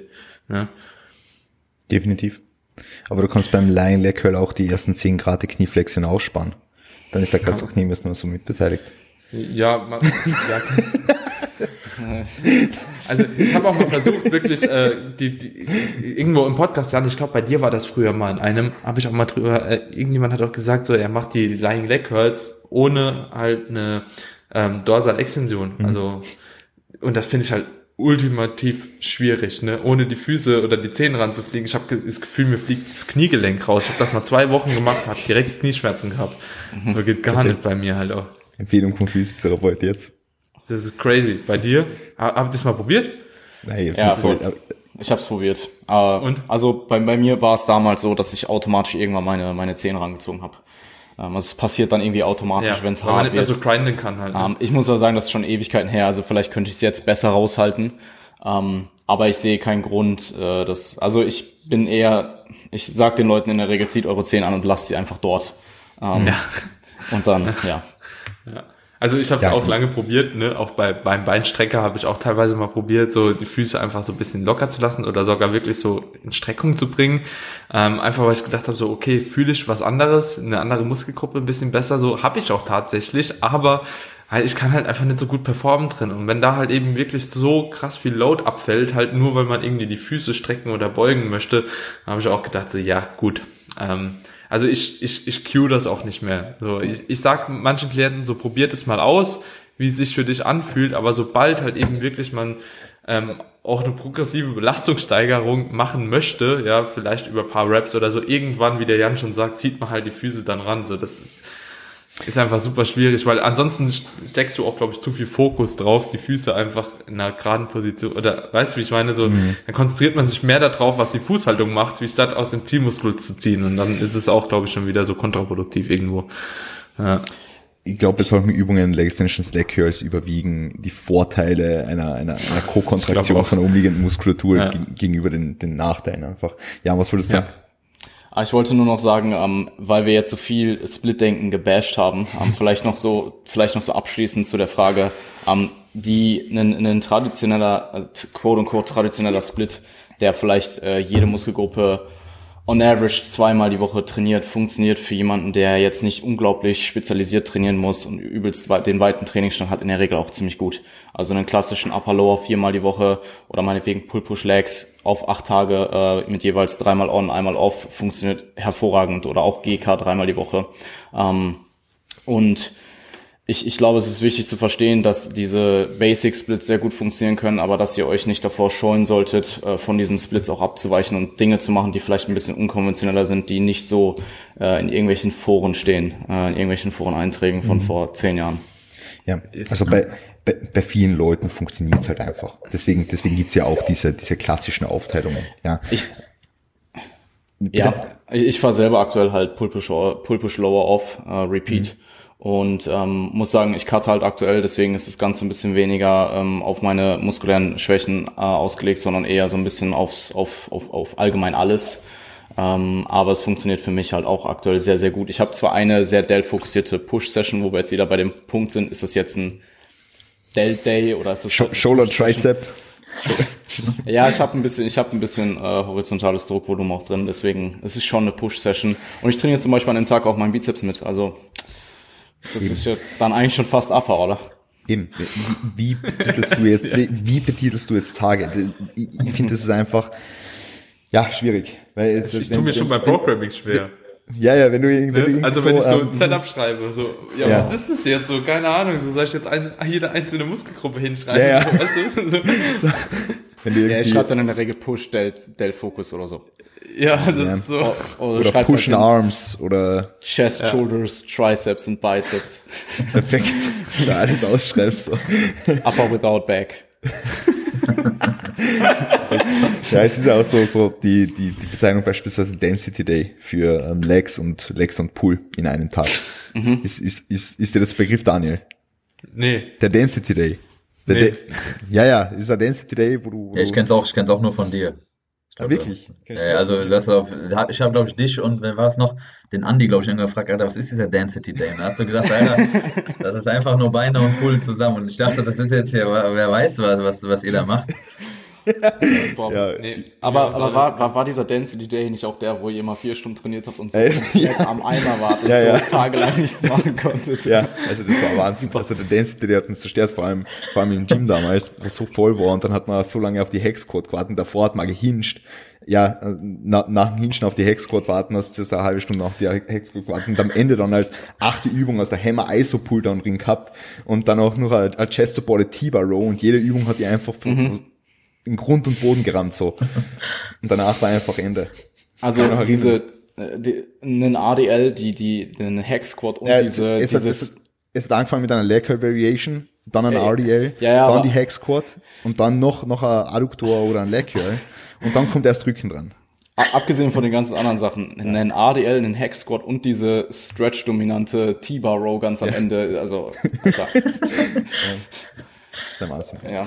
Aber gut, wenn wir jetzt schon über spezifische aber, Übungen reden, bitte Daniel. Weißt du, was mir da aber auch immer wieder einfällt? Also bei uns, wir, wir sind da glaube ich auch schon so in einer Bubble irgendwie drin, dass wir denken so, das ist so ultimativ krass, ne? Und da kennst du halt eben ein paar Leute, so die das einfach fast jede zweite Trainingssession weghämmern und das mit einem mhm. Volumen, wo du denkst so, what the hell, wie geht das halt, ne? Also so gerade Leute, die, muss man einfach auch so no front an der Stelle, aber Leute, die einfach keine Ahnung haben, was sie machen und wie viel Last sie dem Körper da einfach zumuten in dem Moment, die machen das einfach. So, und auch mit Gewichten, wo du denkst so, yo, alles klar, halt so, ne? Und also das finde ich immer so super witzig, so wenn ich jetzt drüber nachdenke, so ein Squat und ein ADL irgendwie hintereinander zu schieben, so. Ich habe auch immer Angst, sowas überhaupt in, nur, dass das in meinen Gedanken kommt, wenn ich programme, so. Habe ich schon Angst, so jemand, ich kann dem doch kein Squat und ADL also hintereinander machen. Ich mach's gerade aktuell auch, also ich mache gerade auch drei Sätze, drei Sätze heben und danach muss ich noch sechs Sätze beugen. Ähm, ja, also äh, Headfield Squat, also mit, ich kann mich vorne festhalten ja, ja. und mit der, es geht noch mit der axialen Last und mein unterer Rücken ist relativ, äh, also der ist relativ gut belastbar, muss ich sagen. Ähm, hab da nicht so große Probleme. Würde ich natürlich den meisten Leuten niemals reinschreiben. Oder wenn, würde ich Squats und dann RDLs machen. Ich mache halt erst drei Sätze schwer pausiert und dann mache ich sechs Sätze ja. Headfield Squat. Ähm, würde ich eigentlich den meisten nicht, aber es kann funktionieren und aktuell bei mir. Aber jetzt war, jetzt war eine andere Sache. Der, der Freddy, der hatte mir eine Zeit lang einfach, da hatte ich erstmal so ein Hybrid-Sumo-Heben, vier Sätze, da habe ich drei Sätze Beugen, ja, und dann hatte ich drei Sätze Bulgarian Split Squat, hatte noch Leg Curls, Adduktoren, Waden und Bauch an dem Tag. Aber es ging. Zu der Zeit, es ging. Also mhm. auch, ich habe auch gute Fortschritte gemacht. Also es ist jetzt nicht mhm. so, als ob mich, mich, und das habe ich ein Jahr oder so gemacht, so, ne? Und ich habe auch, und dann, wenn ich jetzt denke, ich mache das halt eben alles separat, so, ne? Wenn ich jetzt denke, ich müsste das genauso nochmal machen, da frage ich mich, wie habe ich das damals einfach so wunderbar toleriert und noch Progression gemacht? es ist, äh, mhm. es kommt wirklich auf die Situation sehr, sehr stark an, wo der Athlet sich befindet, wo er herkommt, so, ne, mhm. und vor allem auch auf das, die, die, wie stark der Athlet halt irgendwann wird, weil irgendwann kannst du das halt nicht mehr so tolerieren. Ja. ja. Das ist Wahnsinn. Wahnsinn. Ich, ich glaube, wir haben alle solche Stories hinter uns. Ja, das ist, also, aber wenn ich jetzt auch drauf mhm. zurückdenke, ich frage mich nur so, Alter, jetzt würde ich wahrscheinlich auch dreieinhalb oder vier Stunden dann an so einem Training auch machen. So damals halt Tag, Tag, Tag, Tag, Tag, ne? So, ich habe zwar ein, dreiviertel Stunde für die ersten drei Übungen gebraucht, so, aber es war trotzdem irgendwie noch okay halt, ne? Es war ja auch damals, also was ist damals so 2016, 2015, 2016 war es ja auch übelst so ein Trend, sage ich mal, einfach übelst oft zu squatten. So und ich, mm. ich weiß halt, ich habe da ich habe dreimal die Woche gebeugt und dann halt auch so small of äh, Rap Ranges, also so so teilweise halt irgendwelche äh, äh, Lower Days gab, wo du halt 10 mal 3 gesquattet hast Perfekt. oder sowas und äh, Junge, Wahnsinn. Also ich ja, glaube, da ist man damals auch so irgendwie so, hat sich so ein bisschen am Sepp ja. orientiert. Ich weiß noch, wie der damals Absolut, angefangen 100%. hat mit YouTube. So, ich habe das nämlich auch gemacht. Mhm, mhm. ich habe gedacht, das wäre jetzt nur plus Ultra. So. und als er halt dann wieder umgestiegen ist, habe ich gedacht, ja, ja korrekt. Scheiße drauf, ich mach's auch nicht mehr. so. um, ähm, ich, ich, ich glaube, es war irgendwie viermal, ähm, viermal neun, fünfmal sieben, ähm, sechsmal fünf oder so. Irgendwie sowas. Also, also sechsmal die Woche halt, ne? Also ja, sechs ja. Einheiten die Woche und zwei Low-Einheiten die Woche. Ähm, und dann halt die Rap-Ranges immer so von Meso zu Meso so leicht geschiftet. Mhm. Und dann war es halt am Ende irgendwie bei äh, fünf mal sieben, fünf mal fünf und dann noch zehn mal drei oder so. Ich weiß es nicht mehr. Es war auf jeden Fall geisteskrank viel. Wahnsinn. Und es hat so lange gedauert. Es hat so, du warst halt immer im Fitix und hast so eine Stunde das Rack geblockt für Squat so. Und das ist jetzt, wenn ich, wenn ich zurückdenke, so heutzutage brauche ich wahrscheinlich auch für drei Sätze Beuge schon so eine Dreiviertelstunde ja. oder so mit Warm-ups. Ähm, damals war halt einfach die Last nicht so hoch. Ähm, oder was heißt so hoch, aber sie war auf jeden Fall weniger als heutzutage. Ähm, ja, das waren einfach, das war, das war wild. Also ich kann mich auch erinnern, dass die Freunde, mit denen ich damals trainiert habe, die haben alle gedacht, ich hätte den übelsten Dachschaden für, die, für das, was du halt dagegen gemacht hast. So. Das ist schon ein Wahnsinn. Ja. Also mit, dem, mit, mit der Trainingshäufigkeit und mit dem, mit dem Trainingsumfang, das ist schon, was du damals weggeballert hast, stabil. Äh, also ich habe damals auch nicht mit APIs oder so trainiert. Also das war halt für mich einfach immer so lange beugen, bis es halt ein Good Morning war so und dann habe ich aufgehört. Aber war, war das damals nicht alles äh, prozentbasiert im, im Trend? Ähm, nee, ich habe, glaube ich, da auch zu der Zeit relativ simpel. Ähm, okay. Ganz normal. Also ich habe quasi eine Mischung aus Smolov und äh, Upper Lower sechsmal die Woche und Doppelprogression gefahren, so, so ungefähr. Okay. Oder einfach linear gesteigert, das ging halt mhm. auch. mhm. Also, ja. Einfach alles. Einfach alles. Einfach alles. Einfach alles so. Gut. Ähm, wollen wir ein bisschen über das Thema Übungsauswahl reden vielleicht? Ähm, vielleicht willst du gleich anfangen, Jan, und definieren einmal, was für dich eine gute Übung ist. Mhm, perfekt. Ich wollte auf jeden Fall ganz kurz anmerken, dass wir eine Stunde gebraucht haben für eine Frage. sollte, der Podcast sollte eine Stunde gehen, oder? Na, zwei Stunden. Ja, ja, zwei Stunden, aber das werden halt hier, das wird wirklich so, ein, so eine Trilogie oder sowas oder vier Teile. Wenn du das alles reinbekommen willst, ist es unmöglich. Ja. Ähm, ja, ähm, zum Thema zum Thema Übung äh, auch da wieder ein bisschen allgemeiner. Ähm, erstmal äh, muss eine Übung eben spezifisch sein. Also sie muss den Muskel treffen beziehungsweise den jeweiligen Teil des Muskels, den du trainieren möchtest. Ähm, wie Daniel schon angesprochen hat, ist das eben Verständnis für Anatomie und Biomechanik extrem wichtig. Ähm, auch als auch als Athlet denke ich. Also wenn du für dich selbst Trainingsplanung machst, auch ähm, dann würde ich trotzdem zumindest so ein grundlegendes Verständnis mehr aneignen, ähm, weil sonst weißt du einfach nicht, was du machst. Also wenn du äh, nicht mal weißt, welcher Muskel welche Funktionen ausführt, dann hast du ein Problem. Ähm, und dann würde ich mir eben wieder anschauen, was sind Schwachstellen, was sind Stärken, würde das auch so ein bisschen hernehmen, ähm, wie, wie viel Übungsauswahl du auch letzten Endes brauchst. Ähm, und dann auch eben anatomische, äh, äh anatomische Gegebenheiten mit einbeziehen. Also es gibt sicherlich Leute, ähm, die sind nicht für eine freie Beuge unbedingt ge gebaut, was jetzt Hypertrophiepotenzial angeht. Also jemand mit einem äh, sehr, sehr langen äh, Femur und kurzem Torso, der wird einfach vermutlich immer einen eher hüftdominanten Squat haben ähm, und die Quads werden da einfach nicht der limitierende Faktor sein. Also da dann vielleicht eher auf eine ähm, andere Übung umzusteigen oder ähm, vielleicht mit, mit mehr Heel Elevation zu arbeiten, kann durchaus Sinn machen. Ähm, ansonsten ist Progressionspotenzial super wichtig. Ich habe da auch so eine kleine Anekdote noch ähm, jetzt in Bezug auf die ähm, auf die aktuelle Situation, weil ich relativ viel ähm, Zeros geprogrammt habe in letzter Zeit wieder, wovon ich eigentlich im Gym-Setting komplett weg bin. Ähm, und ich schreibe meistens dazu, dass die Leute schauen, dass zum Beispiel in einer Zero, in einer klassischen Langhantel Zero trotzdem eine minimale Incline drin ist, weil das Progressionspotenzial dieser Übung so viel mehr wird durch eine leichte Incline, als wenn du sie komplett flat machst. Ähm, also das spielt definitiv auch eine Rolle. Das spielt halt auch einfach eine Rolle, was für Equipment du aktuell hast. Also wenn du sehr stark in einer, in einer Kniebeuge oder in einem ADL bist und du hast nur 100 Kilo, dann musst du dir überlegen, was du machst. Ähm, also je nachdem, was für Equipment du zur Verfügung hast.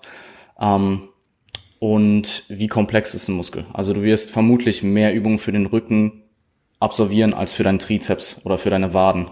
Ähm, und da würde ich jetzt erstmal so als pauschale Regel vielleicht, vielleicht einwerfen. Ähm, in der Regel, je fortgeschrittener ist, je fortgeschrittener jemand ist, desto mehr Übungen nehme ich her. Ähm, je komplexer der Muskel ist, desto mehr Übungen nehme ich her. Und man muss auch da schauen, dass es halt einfach auch nicht zu viel wird. Also zu viel Übungsauswahl, quasi den gesamten Pool an dem, was du aktuell zur Verfügung hast, auf einmal zu machen, macht auch keinen Sinn. Ähm, und Verletzungshistorie mit einbeziehen. Also eine Übung sollte zumindest mal mittelfristig, wenn besser auch langfristig eben verletzungsfrei ausführbar sein. Ähm, Übungen, die Schmerzen verursachen, tendenziell vermeiden, wenn möglich. Ähm, es sei denn jetzt, das ist in einem Verletzungskontext, da kommen wir vermutlich heute nicht mehr zu, aber ähm,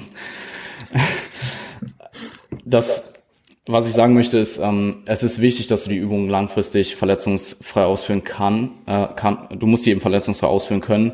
Ähm, was aber auch nicht heißt, dass du diese Übung für immer drin haben solltest. Also es wird irgendwann der Punkt kommen, wo du vielleicht die Übungen so lange machst und so monoton immer die gleiche, das gleiche Bewegungsmuster überlädst, dass ähm, du dann auch eben was anderes reinrotierst, auch wenn die Übung eigentlich gut für dich ist.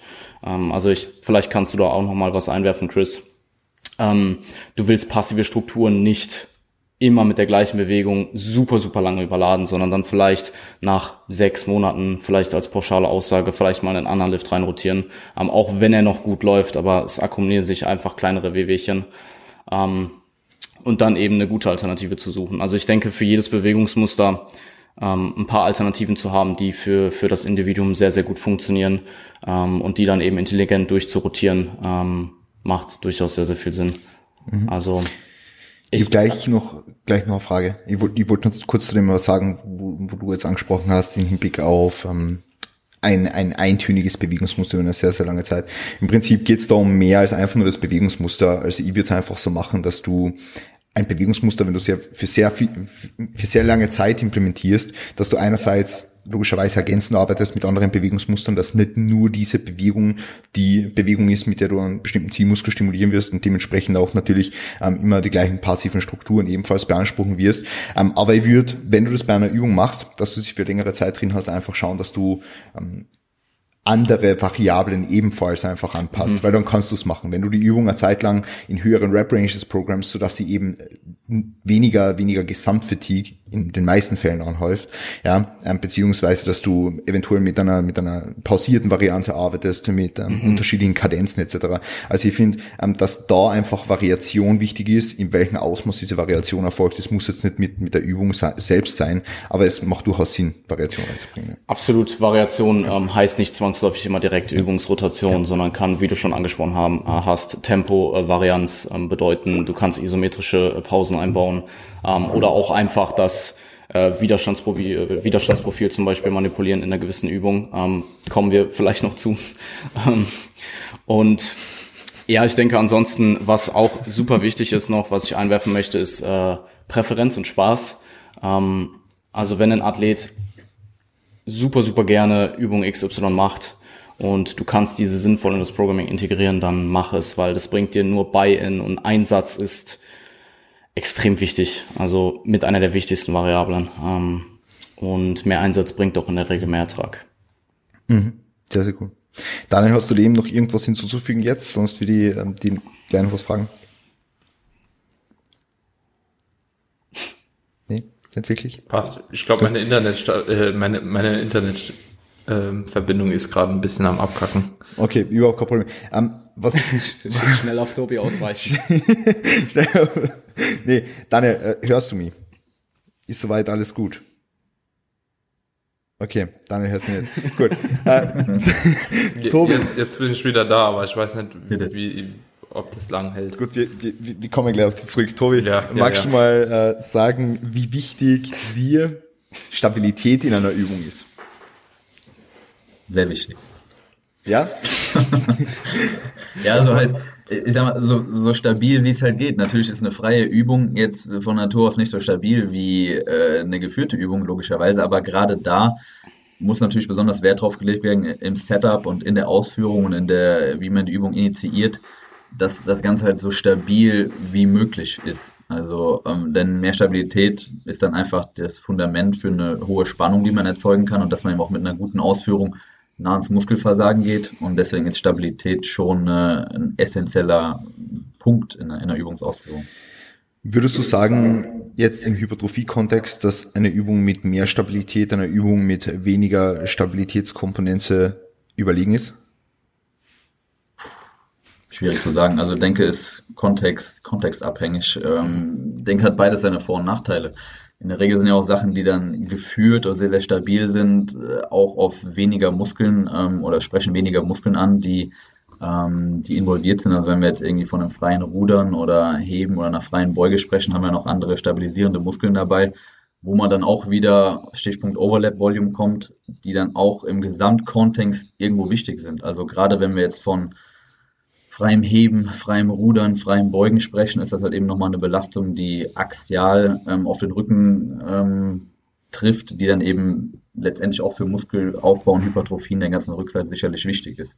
Also wenn du nur Chest-Supported Rows drin hast oder nur eine Beinpresse, denke ich, wirst du halt im Rücken, was jetzt in Anführungsstrichen Dichte oder Tiefe oder wie auch man es nennen will, Density, Density, äh, Density ja, ähm, wirst du da nicht alles rausholen können. Und ich denke, ein gewisses Grad an freien Übungen sollte auch drin sein. Und wenn ich, also in meinem Programming mache ich es gerne so, dass ich, sage ich mal, wenn derjenige die Fähigkeiten, auch das Equipment und vielleicht auch die ähm, das Gewicht dazu hat jetzt in der aktuellen Situation, ähm, dass ich gerne große freie Übungen sozusagen als Säulen, wenn man das so nennen möchte, im Programming nutze mhm. und halt die restliche Übungsauswahl so ein bisschen darum herum aufbaue, wenn, wenn man das so sagen kann. Ja.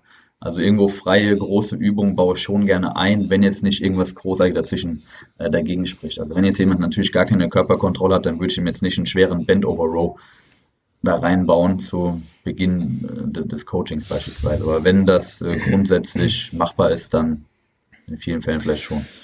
Da wäre ganz eine interessante Frage. Angenommen, es kommt jemand zu dir, der noch nicht so viel Erfahrung mit Training hat. Er ist schon ein bisschen erfahren, aber er ist einfach koordinativ noch auf keinem Niveau, wo man sagen kann, der ist jetzt weit fortgeschritten so. Mhm. Ja. Würdest du sagen, dass du demjenigen eher Übungen gibst, die ähm, mehr Stabilitätskomponente haben, damit er einfach schneller, schneller Erfolge erzielt im Hinblick auf Hypertrophie oder würdest du sagen, es ist für denjenigen zunächst mal wichtig, ähm, ja, blöd gesagt, das Basic Human Movement Patterns zu verinnerlichen, also einfach eine freie Beuge an, an Hinge, an, an Bend over Row, whatever, einfach, einfach zu mastern. Wie würdest du da vorgehen? Würdest du sagen, du implementierst beides irgendwie oder würdest du sagen, hey, jetzt lern mal, ähm, wie du frei beugst oder whatever? Ja, ähm, dein Take dazu. Also mal vorausgesetzt, wir haben jetzt oder hätten ein komplettes Gym und wir haben freie Gewichte und wir haben alles genau. am Start, würde ich, wenn jemand jetzt relativ am Anfang steht, ihm nicht zu viele super komplexe freie Bewegungen reinbauen. Und ich würde schauen natürlich, dass wir irgendwie eine Hinge-Bewegung haben, dass wir vielleicht eine Squat-Bewegung haben, aber dass wir jetzt nicht überwiegend große, schwere, komplexe Übungen drin haben, sondern dass wir vielleicht dazu noch eine Leg Press oder ähm, irgendwie, weiß ich nicht, statt einem RDL vielleicht noch irgendwie eine Hip Thrust Maschine oder keine Ahnung was drin. Wir also nicht zu viele, zu freie, zu komplexe Übungen haben, dass man sich quasi koordinativ auf einige wenige vielleicht eher konzentrieren kann und dann eben Muskelaufbau, das restliche Volumen mit koordinativ weniger anspruchsvollen Übungen reinholt und dann nach und nach, je erfahrener derjenige ist und wie nötig äh, das vielleicht auch ist, äh, dann halt eben mehr komplexe Übungen reinnehmen. Aber zum Beginn würde ich mich da vielleicht auf die nötigsten beschränken. Okay. Ja. Daniel, hörst du, hörst du schon? Ich glaube, der Daniel hört uns. Hörst du? Ich, ich höre euch, aber es ist halt. Weil du mir gerade geschrieben ja, hast. Ja, ja, es ist aber. Ja, bei mir hat es gerade auch ein bisschen gehangen hier gerade bei mir. Ich weiß nicht, ob man mich verstanden hat. Doch, okay. doch. Doch, ja, verstanden. Dich kann man verstehen. Alles mega gut. Ja, sag mal, wenn es bei dir wieder geht, Daniel. Schreib, schreib einfach dran rein. Ja. Gut. Ähm, Tobi, gibt's für die eine schlechte Übung? Also, Hast du mich verstanden? Sagen wir, schlechte ja. Übungen. Ich habe verstanden, ja. Ähm, was der Jan eben schon angesprochen hat, Stichwort Präferenz. Also es gibt Übungen, die grundsätzlich vielleicht gut sind oder die vielleicht äh, Sinn machen würden oder die ich persönlich vielleicht auch gut finde, die der Athlet aber oder der Kunde aus irgendeinem Grund, warum auch immer, nicht gut findet. Also das ist zum Beispiel eine der ersten Fragen, wenn ich einen neuen Kunden habe. Mhm Gibt es Übungen, die du gerne im Programm sehen würdest und gibt es Übungen, die du sehr ungern im Programm sehen würdest? Und wenn ich da irgendeine Übung habe, natürlich frage ich dann nach, wenn der mir sagt, okay, die Übung, wenn es geht, bitte auf gar keinen Fall, frage ich natürlich nach, okay, warum? Hat er eine Verletzung? Spürt er die nicht so gut? Ähm, keine Ahnung, ist da vielleicht irgendwas vorgefallen oder was weiß ich, vielleicht ist auch anatomisch nicht günstig. Ähm, aber das ist immer eine der ersten Fragen, die ich stelle, ähm, bevor ich mich halt ans Programming mache, wenn ich, wenn ich das mit dem, mit dem Kunden abkläre. Was sind Fragen, die du äh, was sind Übungen, die du sehr gerne machen würdest und was sind Übungen, die wir vielleicht, wo du schlechte Erfahrungen schon gemacht hast. Also das auf jeden Fall schon mal und ansonsten, ja, wenn wir jetzt Risk-to-Benefit-Ratio, würde ich jetzt, wenn es keinen Grund dafür gibt, selten einen konventionellen Deadlift, zum Beispiel in einem sehr niedrigen Wiederholungsbereich Programm oder ähm, ja, da vielleicht eher dann eine REL-Variante reinhauen. Grundsätzlich ansonsten fallen mir jetzt auf Anhieb wenig Übungen ein, wo ich sage, das ist per se schlecht oder ungünstig für Hypertrophie. Ich denke, das ist immer individuell zu betrachten, aber Präferenz, denke ich, ist da ein großer Punkt, der dann aber auch individuell ist. Also da kommen manchmal Übungen, wo ich mir denke, okay, hätte jetzt nicht mit gerechnet, dass die Übung jetzt jemand nicht drin haben will, ja, und ähm, aber das denke ich ein wichtiger Punkt, dass man dann solche Übungen eben nicht mit einbaut und es gibt ja genügend Alternativen. Da sind ja Muskelaufbau und wir müssen jetzt nicht äh, eine spezifische Übung machen. Und wenn jemand halt ein Problem damit hat, dann gibt es mehr als genug andere Optionen dafür. Ne? Mhm. Ja, voll. Jan, wolltest du was sagen? Wolltest du schaust? Ähm, also bezüglich Präferenz, einfach um nochmal auf den Punkt zurückzukommen, dass Coaching keine Diktatur ist, ähm, sondern eine Zusammenarbeit. Es ist super wichtig, Präferenz mit einzubauen. Ähm, ich denke, wir ja. sind uns fast, ich vermute, wir sind uns alle einig, dass ähm, aktuell für viele Leute, die äh, im Equipment ähm, ja limitiert sind, zum Beispiel ein Split Squat, auch wenn er keine Präferenz ist, durchaus Sinn machen kann. Ähm, und da musst du dann natürlich als Coach auch eine gewisse, ähm, du, du musst auch einfach Sachen durchsetzen. Also du, wenn, wenn jemand, wenn der Kunde sein, wenn der Kunde seine komplette Präferenz ausleben ähm, kann und gewisse Ziele hat und einfach gewisse Dinge nicht präferiert, ähm, die aber nötig sind, um dieses Ziel zu erreichen, dann muss da einfach ein Kompromiss äh, stattfinden. Ja. Also ähm, ja, ich, ich denke, ihr, ihr wisst, worauf ich hinaus möchte. Ja, ja absolut. absolut. Definitiv. Gut. Daniel, ähm, bist du wieder bei uns so halbwegs? Yeah. Ja, super. yeah. yeah. yeah. Wie, ähm, yeah. Mich würde es jetzt noch interessieren, ein, ein, ein, weiterer Punkt, den man natürlich bei der Übungsauswahl berücksichtigen kann, ist ähm, das Thema mit Widerstandsprofil, das ja heutzutage in aller Munde ist, beziehungsweise in, in welchen unterschiedlichen Positionen belastet man jetzt äh, einen bestimmten Zielmuskel etc. Ähm, wie in, in, inwieweit fließt das Thema bei dir in die Programmgestaltung bei deinen Trainees ein? Ganz ehrlich, fast gar nicht. Also in, im Sinne, dass ich eine Übung irgendwie mit Bandit oder so äh, verlange jetzt von jemand, so das gar nicht. Ja, wenn man jetzt halt eben aber sagt, okay, man will halt wirklich irgendwo eher so die maximal verkürzte Position noch mehr targetieren, dann sowas schon. Ja, also da, da achte ich schon ein bisschen drauf. Ähm, insbesondere achte ich auch so ein bisschen auf Lengthen und Shorten Position, aber ganz ehrlich, ich glaube, das macht jeder.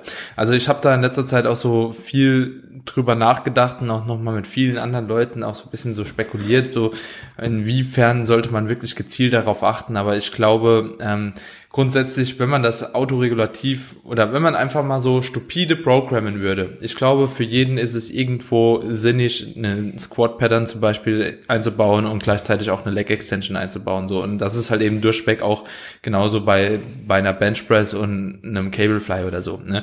Also ich glaube, man macht da schon intuitiv viel richtig, wenn man sich ein Programm zusammenbaut. Ähm, allerdings kann man natürlich auch wieder bei gegebenen Schwächen beispielsweise so sagen, okay, man verändert halt oder vielleicht, äh, dass, dass, dass jemand besser in der Maschine performen kann, vielleicht verändere ich da im Widerstandsprofil halt eben nochmal. Wenn man halt eben eine Hex-Quad zur Verfügung hat, ja, würde ganz gerne in Quad halt wirklich ähm, maximal arbeiten lassen, so und ähm, die Position von unten, ja, rauszukommen, fällt vielen Leuten einfach super schwierig, aber oben würden sie gerne mehr grinden. So, ja gut, dann kann man das Ganze auch Reverse Bandit ausführen. Dann macht das auch meiner Meinung nach vollkommen Sinn. Ja, aber ich sag mal so, wenn jemand aber auch nicht so viel umbauen möchte und dies und das, so, dann verlange ich das auch gar nicht von dem. Wenn ich merke, so, das ist, also, wenn ich merke, so, diese Erklärung, die ich ihm hier bringen will, ja, macht dies und das aus dem und dem Grund, kommt nicht so ganz an und er versteht es nicht und er will es auch gar nicht so richtig verstehen, weil er einfach eine andere Übung mehr liebt jetzt in dem Moment so, dann sehe ich oftmals davon ab, ein Widerstandsprofil zu verändern. So, aber wenn ich wirklich Leute habe, die da, wie der Jan auch eben schon angesprochen haben, einen richtig geilen Bein haben, sobald ich denen irgendwie das Tempo oder das Widerstandsprofil einfach ein bisschen verändere, dann ziehe ich das auf jeden Fall auch ran beim Programming. Es ist aber jetzt nicht so, wie gesagt, dass ich ähm, versuche, das Ganze zu verkomplizieren. Ja, also so trainier, ja, trainier das, was du auf dem Plan hast, auch so ab, ja, und gib mir Bescheid, wenn es dir nicht passt, ja. So, dass da, wie gesagt, ein gewisser Wechsel zwischen, ähm, ja, eher der Shorten, der Lengthen Position irgendwo vorhanden ist. Ich denke, das ist bei den meisten Programmen sowieso der Fall. Also, ja, ich sag mal so, ich glaube, das zu verkomplizieren ist oftmals ein bisschen problematisch. Also allen muss klar sein, bevor jetzt das Wort an Tobi übergibt, weil er gerade aufgezeigt hat. Ist jetzt alles so nett, jetzt zeigt's auf. Ist aber Wahnsinn. also, du, du, du bist einfach immer schon sprechbereit. Na, es, es, es handelt sich hierbei logischerweise schon um Nuancen. Also ich glaube, auch ohne Fokus auf ähm, eine akkurate Verteilung von äh, Widerstandsprofilen und einer Anpassung eventuell sogar ans Kraftprofil kann ein ganz gutes Programming auf die Beine gestellt werden. Ich glaube, das ist, das ist, das ist mhm. ganz wichtig, dass man das, dass man das nochmal dazu sagt. Nichtsdestotrotz. Ich glaube, das wollte ich auch verkörpern, da, beziehungsweise ja. da, da wollte ich mich drauf beziehen, weil ich halt eben denke, dass halt eben so Aussagen ähm, auch in Programming dahingehend äh, progressiv oder quasi eine Rotation reinzubringen, so mit Widerstandsprofilen, Das kann Sinn machen bei manchen Individuen. Ich glaube aber für die große breite Masse ist es äh, nicht unbedingt das, worauf man wirklich so den Fokus setzen sollte. So, ähm, da hat man einfach zu viele gute Beispiele, wo es anders oder wie es anders auch funktionieren kann. Mhm. Ja, wenn man einfach nur gewisses Equipment auch zur Verfügung hat, geht's auch irgendwie.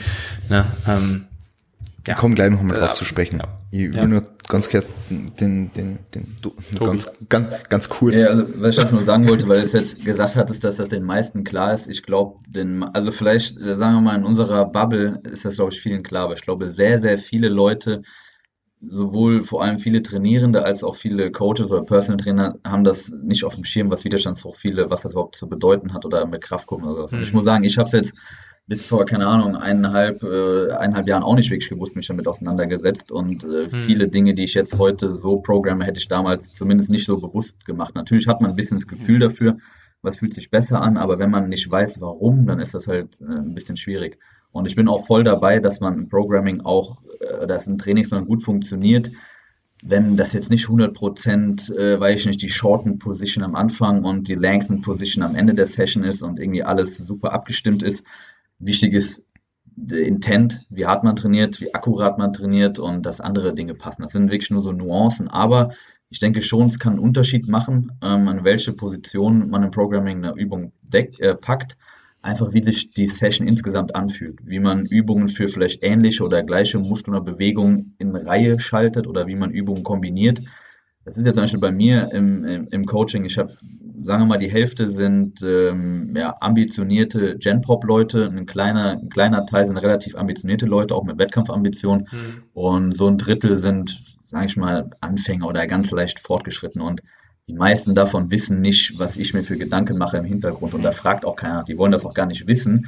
Aber trotzdem schaue ich auch, wenn ich für einen Anfänger jetzt oder für nicht sehr fortschrittenen Programm mache, wenn ich die Übung für einen Tag mir jetzt äh, äh, zusammen zusammenstelle, dass ich das in der, in der Reihenfolge mir ein bisschen Gedanken mache, dass ich jetzt zum Beispiel nicht eine Übung, die wirklich stark in der verkürzten Position äh, sehr, sehr, sehr hart ist, dass ich die jetzt nicht ans, ans Ende lege.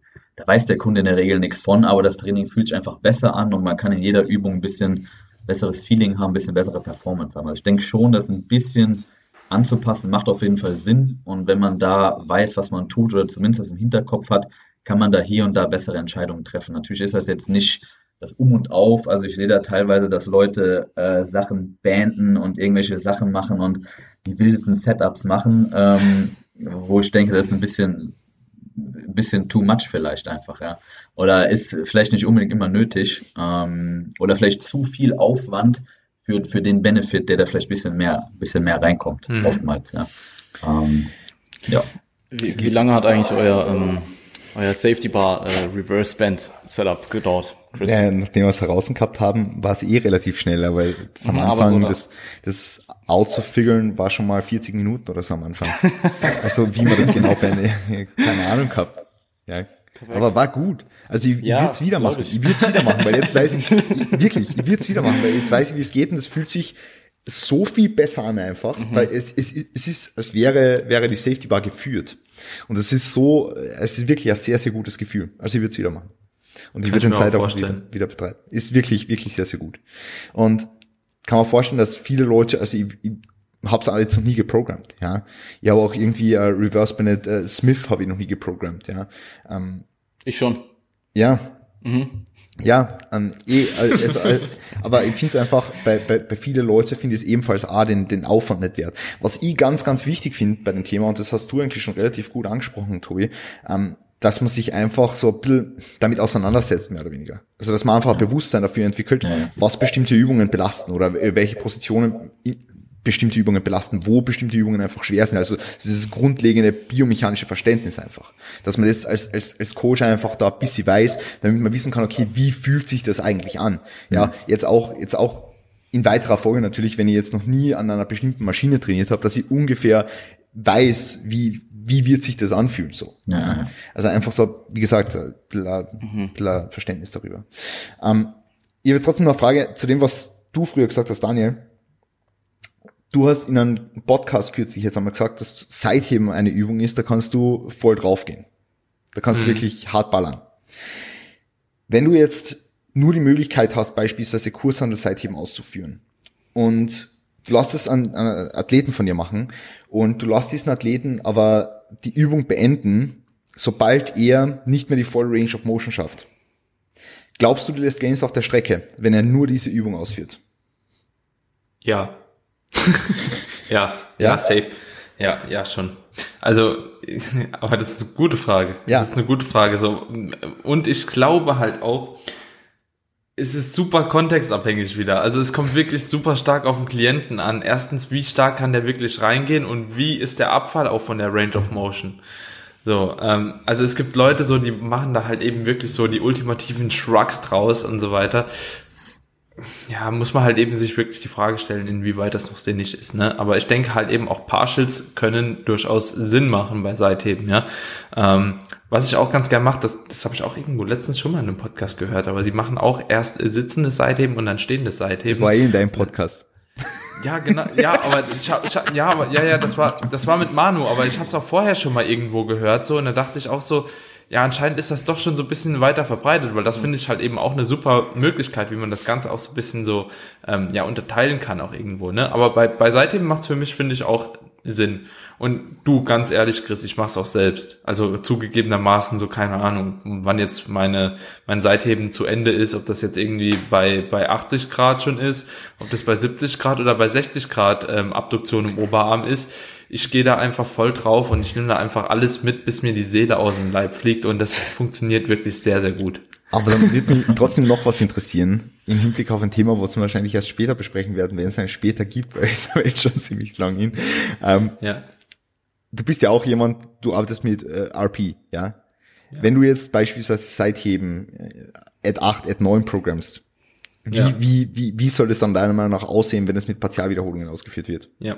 Ähm, das Ding ist, ähm, Partials sind für mich dann aber immer noch so auf jeden Fall über 45 bis 50 Grad so Range of Motion, ja, also bei der Abduktion. Also drunter finde ich wirklich schwierig, so dass äh, du weißt selbst so ein bisschen was nimmt dann noch den Supraspinatus ab und so weiter und so fort. Und ja, das ist jetzt nicht so unbedingt die Zielmuskulatur, die ich da trainieren will, ähm, sondern ich versuche einfach dem Klienten das beizubringen, dass der ein sehr, sehr gutes Bewusstsein quasi für die Übung entwickelt. Das bedeutet so, man muss irgendwo diesen Trade-off finden, okay, diese Mehrarbeit, die ich reinstecke, steht wieder im Verhältnis zu der Ermüdung, die ich rausbekomme, ja. Also immer so diese, diese Ratio, die einem ja auch bekannt ist, ja. Und das versuche ich mir auch immer natürlich wieder mit Feedbacks machen zu lassen, so, ja. Also ich weiß nicht, wie viel Seithebe-Feedbacks ich mich schon einholen lassen habe, aber mir ist es auch irgendwie wichtig bei der Übung. So vielleicht, weil ich einfach gemerkt habe, wie es bei mir einfach danach voranging, als ich einfach gesagt habe, okay, ich gehe halt einfach nur mal ein bisschen drauf. So, ich riskiere auch vielleicht mal einen größeren Sprung, so und äh, mache die dann vielleicht nicht so sauber. Aber das hat mir persönlich extrem viel gebracht. Und wenn ich das mit einem Klienten ähm, bespreche, so dann gucke ich mir einfach die Range of Motion an. Ja, und wenn ich sehe halt eben diese Range of Motion, die ist sehr, sehr gering und vor allem auch eine Hilfsmuskulatur vom Nacken etc. setzt halt eben vermehrt immer mehr ein, immer mehr ein. So, dann ist irgendwann auch der Punkt, wo der Klient mir dann auch sagt, so ja, ich, ich spüre es halt auch nicht mehr in Lateral so. Und ich denke, das ist auch mit so einem Punkt, wo man dann sagen muss, okay, sobald es nicht mehr in die Side Delts ankommt, ähm, auch gefühlstechnisch bei einer Isolationsübung, da muss man halt vielleicht sagen, okay, ähm, da hört man dann vielleicht auch auf. Ne? Also ähm, deswegen bei der Übung mache ich auch gerne Spanne einfach. Ja, API 8 bis 10, ja gut, 10 ist halt wirklich, es geht halt gar nichts mehr so und eine API 8 ist vielleicht, die, die Range of Motion ist schon eingesackt so, ne? Aber ich finde es da halt auch problematisch, ein bisschen zu früh aufzuhören. Also eine, eine API 7 oder so bei Seitheben ist halt auch schwierig, weil stell dir vor, du hörst wirklich auf, wenn die Range of Motion halt ein bisschen minimal sinkt, so, aber du, du kannst trotzdem danach noch zehn Stück machen oder so, ja, die eigentlich fast auch noch gleich aussehen, ja. Ist nicht mehr 100%, aber die sehen fast noch gleich aus so und ja, woher weißt du jetzt, dass ich mental gerade so dabei war bei dem Satz, dass ich nicht hätte noch irgendwie drei oder vier oder fünf mit einer normalen Range of Motion auch geschafft so, ne? Und das finde ich immer sehr problematisch bei Seitheben, deswegen, also ist, das ist auch für mich eine Übung so, da muss man einfach fast all in gehen. Mhm. Ja. Finde ich sehr ich bin geil. mal gespannt, was ihr da sagt. Keine ja. Ahnung, ob ich ja. da so allein bin, aber. Nee, also ich bin, ich bin genau deiner Meinung. bin voll bei. Bin genau deiner Meinung. Mhm. Ja. Okay. Es, kommt, es kommt natürlich immer voll darauf an, in welchem Kontext man die Übung ausführt, weil man kann es jetzt beispielsweise auch so machen, dass man das Seitheben genauso ausführt, dass man eben beispielsweise die verkürzte Position beanspruchen will, beispielsweise mit einem Top-Hold oder sowas und dann eben ähm, noch eine Übung im, im, im Nachhinein ausführt, wo man dann eventuell auch mehr die, die verlängerte oder mehr die, die mittlere Range von der, von, von der Zielmuskulatur anspricht bitte. Da, da, da würde ich aber ganz ehrlich, also da, da finde ich auch mit so einem Top-Hold, ja, äh, Mike Ishotel macht das ja auch yeah. gerne so, ne? Äh, äh der hält, ich, ich habe das eine Zeit lang mal probiert und ich finde einfach Seitheben ist dann nicht so meine favorisierte Übung dafür. Was ich ganz geil finde, also kann ich auch jedem mal einfach empfehlen, auszuprobieren, ist ein Upright Row. Ähm, ich finde beim Upright Row kannst du eben diese Top-Position, ähm, ja, da kann man die deutlich besser halten wie bei einem Lateral ja, weil ich finde das schon extrem schwierig, da eine Sekunde Hold oder One CT Hold oder so zu machen, ist schon übel hart. Bei einer Upright Row, beispielsweise an einem Kabel, ja, so hast du das deutlich vereinfacht und ähm, jo, ich finde, da bleibt nicht allzu viel Gewicht dann auf der Strecke, ne? Mhm. Weil, ja, ich finde, das steht besser in Relation irgendwo. Der Coach Cassim sagt, da war Upright Rows nicht so gut. Ja, er tun so? Na, Tobi, Tobi, was soll ich sagen? Ja, ich wollte auch nur sagen zu, zu Upright Rows. Also ich habe die öfter in der Vergangenheit probiert, ähm, aber nie am Kabelzug. Und ich habe die jetzt seit ich habe die jetzt seit diesem äh, Trainingsprogramm habe ich die am Kabelzug drin und muss sagen, ist brutal. Also beidseitig mit Kabelzug, äh, so dass man mit einem Setup, ich habe da zwei Zughilfen dran und dann zwei D-Handles, dass ich die schön mhm. auseinanderziehen kann und es ist brutal. Also ist aktuell meine Lieblingsübung für, für die seitliche Schulter. Und vorher habe ich die halt oft mit SZ-Jungle gemacht, ähm, wo du es halt nicht einfach nicht auseinanderziehen kannst und fand es ja. immer richtig behindert und habe ich nur im Nacken gespürt und habe das war schon so abgestempelt nach dem Motto, okay, ist eine beschissene Übung und äh, jetzt habe ich sie wieder reinbekommen und habe dann gesagt, okay, ich mache die jetzt im, im Kabelzug und es ist brutal, also richtig, richtig gut. Ähm, und geil, unilateral ja. feierst die auch übertrieben. Okay, ja, habe ich noch nicht gemacht. Also ich habe sie jetzt äh, beidseitig und finde ich brutal. Also ohne Pause jetzt, aber ich glaube 20 mm. oder 25 Raps. Geisteskrank. finde ich richtig, richtig geil. Ja. Jan, ja, würdest du sagen zum dann, Thema wenn, Widerstandsprofile? Wenn dann, wenn dann äh, Dumble, ähm, wenn dann Dumble würde ich sagen, eine Upright Row. Wenn du sie mit freiem Gewicht machst, dann eher mit einer Kurzhantel. Ja, yeah, also mit freien, also wie gesagt, wenn du, wenn du halt nicht auseinanderziehen kannst, ähm, sondern nur nach oben, dann ist es ja quasi schon vorprogrammiert, dass du da nur eine Elevation hast. Aber wenn du es halt schön nach außen ziehen kannst, dann, dann geht's gut. Ihr habt damals, ihr habt damals, glaub, das ist, beim, Entschuldigung, ja. Ich, ich glaube, diese Bewegung vom Oberarm, also dass man da die Abduktion halt eben auch ja, ein bisschen genau. mehr äh, fokussiert, ja, das ist, glaube ich, auch der Schlüssel so und nicht ja, die Elevation prinzipiell so. Ja, dann, genau. dann sind wir halt einfach, dann enden wir immer in einem Shrug. so, ja, genau, genau, genau. Einfach so, ja. Ich habe damals beim AJ, wo ich noch in, in der Dudes Gym trainiert habe, in, in Klagenfurt, habe ich Seitheben drin gehabt in einer 4 bis 6er Rep Range. In, Im zweiten Satz 4 bis 6. Und da habe ich zuerst so dreimal Schwung geholt mit der Hüfte und da habe ich 32,5 oder 37,5 irgendwas von den zwei habe ich Gewicht bewegt. Und das waren eigentlich Upright Rows. ja. ja. ich, Alter, ich habe, glaube ich, mit, mit dir, Daniel, mal, mal drüber gesprochen. Also schweres Seitheben, okay, 4 bis 6, muss ich sagen, ist jetzt schon sehr grob. Ja. Also, aber sagen wir mal so alles weiß ich nicht, acht bis zwölf oder so, ja, würde ich schon als sehr, sehr schwer betiteln und damit ein bisschen Schwung hoch und dann die Exzentrik abbremsen, finde ich brutal. Also kriege ich ein brutales mhm. Feeling und äh, finde ich persönlich sehr, sehr geil.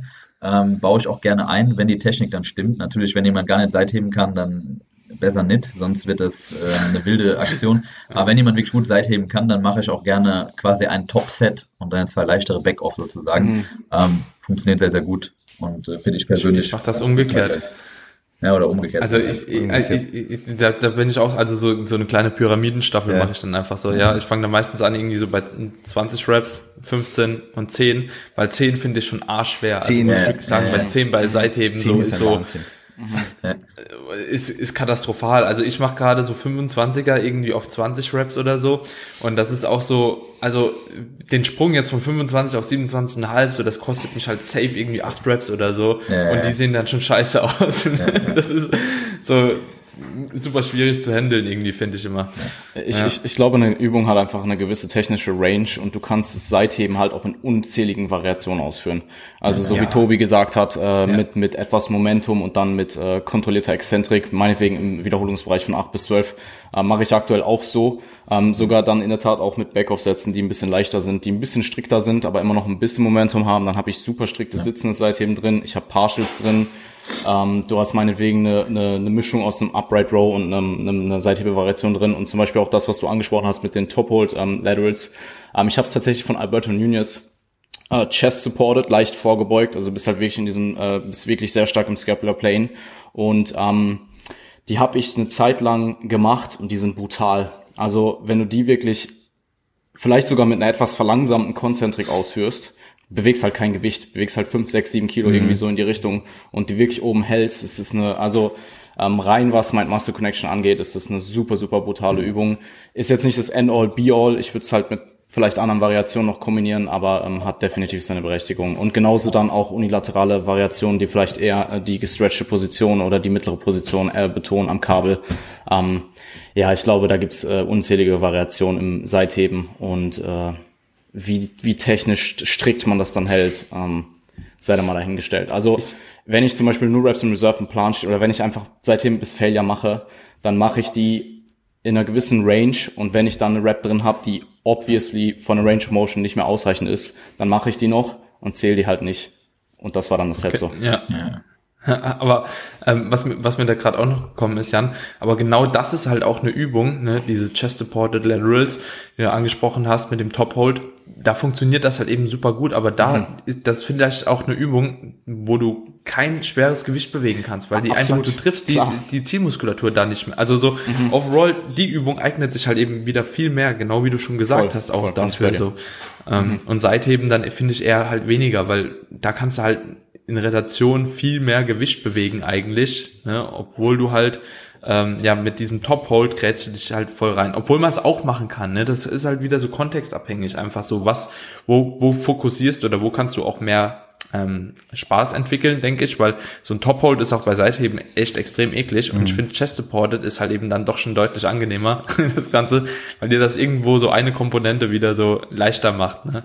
Ähm, und was auch noch ein ganz guter Punkt war, ich glaube auch einfach diese Übungsvariation, die der Jan angesprochen hat, ja, dass man halt eben sagt, okay, Laterals kannst du halt eben super strikt machen, du kannst sie mit sehr viel Schwung machen, du kannst sie mit ähm, ja, Momentum in der verkürzten Position und so weiter machen. Und ich glaube, das ist auch so ein Ding, mit dem man, oder das kann man sich einfach ein Leben lang zu Nutzen machen. So, und das macht halt eben eine Übung auch so geil, weil ich glaube, jeder von uns kennt es, dass man immer wieder so ein Technik-Setback auch macht und man irgendwie auch für gewisse vielleicht nicht mal extra, ja, aber auch zu gewissen Phasen einfach eine andere Seithebe-Variante priorisiert oder präferiert vor allem, ja, dass man sagt, okay, gerade aktuell spüre ich so besser, ne, dann machst du die drei Monate und dann denkst nach drei Monaten, oh, das ist voll scheiße, ich mache lieber noch mal eine andere Seithebe-Variante und dann denkst du, oh, das ist sie, ne, das ist die Seithebe-Variante fürs Leben, so, und es, und es war es dann doch nicht, ne? und dann drei Monate später wechselst du wieder, halt, ne, das, das kommt halt vor, aber das ist ja auch das Geile an Training, so finde ich, dass man sich immer irgendwie verbessert und auch noch mal Spaß an anderen Übungen findet. Ne? Ja, definitiv. Mhm. Jan, magst du noch was zum Thema Widerstandsprofil sagen? Ähm, ja, ich, ich habe eigentlich schon noch ein paar Sachen. Ähm,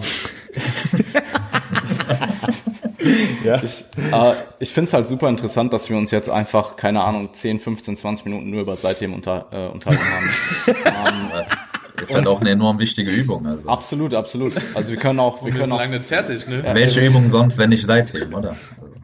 ADLs, keine Ahnung. Curls. Seitheben schon wichtiger, oder? Absolut. Also Side over komplette Rückseite, oder? Ja, ja, ja.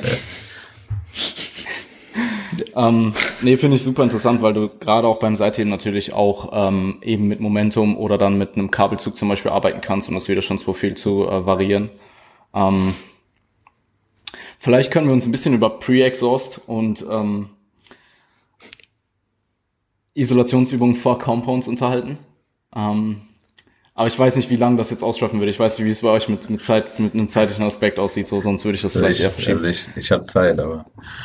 Also ihr jetzt auch, Daniel, wie schaut's bei dir aus? Viertelstunde könnte ich noch reinfitten. Ja? Passt. Mhm.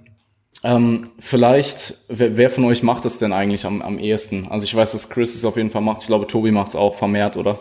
Ähm, ich könnte mir vorstellen, dass Daniel vielleicht, we wie, wie sieht's bei dir aus? Jetzt meinetwegen klassisches Beispiel, oder was heißt klassisches Beispiel, aber äh, ein Beispiel wäre eben eine Leg Extension vor einer, vor einer Beuge-Variation oder eine Leg Curl vor einem ADL. Wer ist jetzt dran? Äh, ich, das war jetzt erst kurz eine Frage an Daniel. Ich weiß auf jeden Fall, dass Chris, okay. äh, dass ihr macht es schon oder habt es schon noch vermehrt ja. gemacht. Oder? Also, also ich, in, im eigenen Training schon, weil der Callums einfach gern programmt. Mhm. Ich programm selber eigentlich fallweise, sage ich jetzt mal so. Fallweise, ich programme es nicht immer so. Ja. Warum programmst du es weniger, wenn ich fragen darf? Also für, für deinen Athleten? Nein, es kommt, es, es kommt, also es kommt voll drauf an, äh, wie die Athleten drauf reagieren, wie sie damit zurechtkommen, ja. Ähm, mhm. Wenn ich merke einfach, dass die Performance bei der ersten Übung wahnsinnig, wahnsinnig besser ist, wenn sie einfach davor beispielsweise jetzt vor vom, vom Hip Hinge keinen, keinen Leg Curl machen oder irgendwie andere, anderweitige auch noch irgendwie Probleme dahingehend haben, dass sie einfach, dass sie einfach nicht gut damit zurechtkommen, ähm, dann mache ich es logischerweise nicht. Und das ist eigentlich der Mehr zu der Fall. Also, also prinzipiell, wenn ich jetzt einen Pool Day habe, dann ist meine erste Wahl definitiv das Ganze zunächst mal ohne einen Leg Curl im Vorhinein zu programmen. Mhm. Ähm, weil ich einfach, weil, also weil die Performance einfach wahrscheinlich bei der ersten Übung so besser ist. Ja, also mache ich mittlerweile auch so und ich habe es auch in meinem eigenen äh, Trainingsplan so, ich habe es vorher so reinbekommen, dass ich erst Leg Curls vier oder fünf Sätze und dann RDL. Und ich habe dann es irgendwann mal anders machen müssen, weil das Leg Curl, äh, ich habe ja unten im, im Gym gab es ein kleines Problem mit dem Kabelzug, ich konnte nicht so schwer beladen am Mittag und habe dann erst die RDLs gemacht und ich habe halt deutlich mehr einfach heben können und hatte einfach ein brutales Feeling und auch am nächsten Tag Muskelkater, wie ich noch nie gehabt hatte oder schon länger nicht mehr. Und das, obwohl ich die Leg Curls an einem Tag nicht gemacht habe. Und dann habe ich gesagt, können wir das einfach mal switchen und ich probiere das mal einen Zyklus dass ich erst die RDLs und dann die Leg Curls mache. Ähm, und es funktioniert für mich viel, viel besser.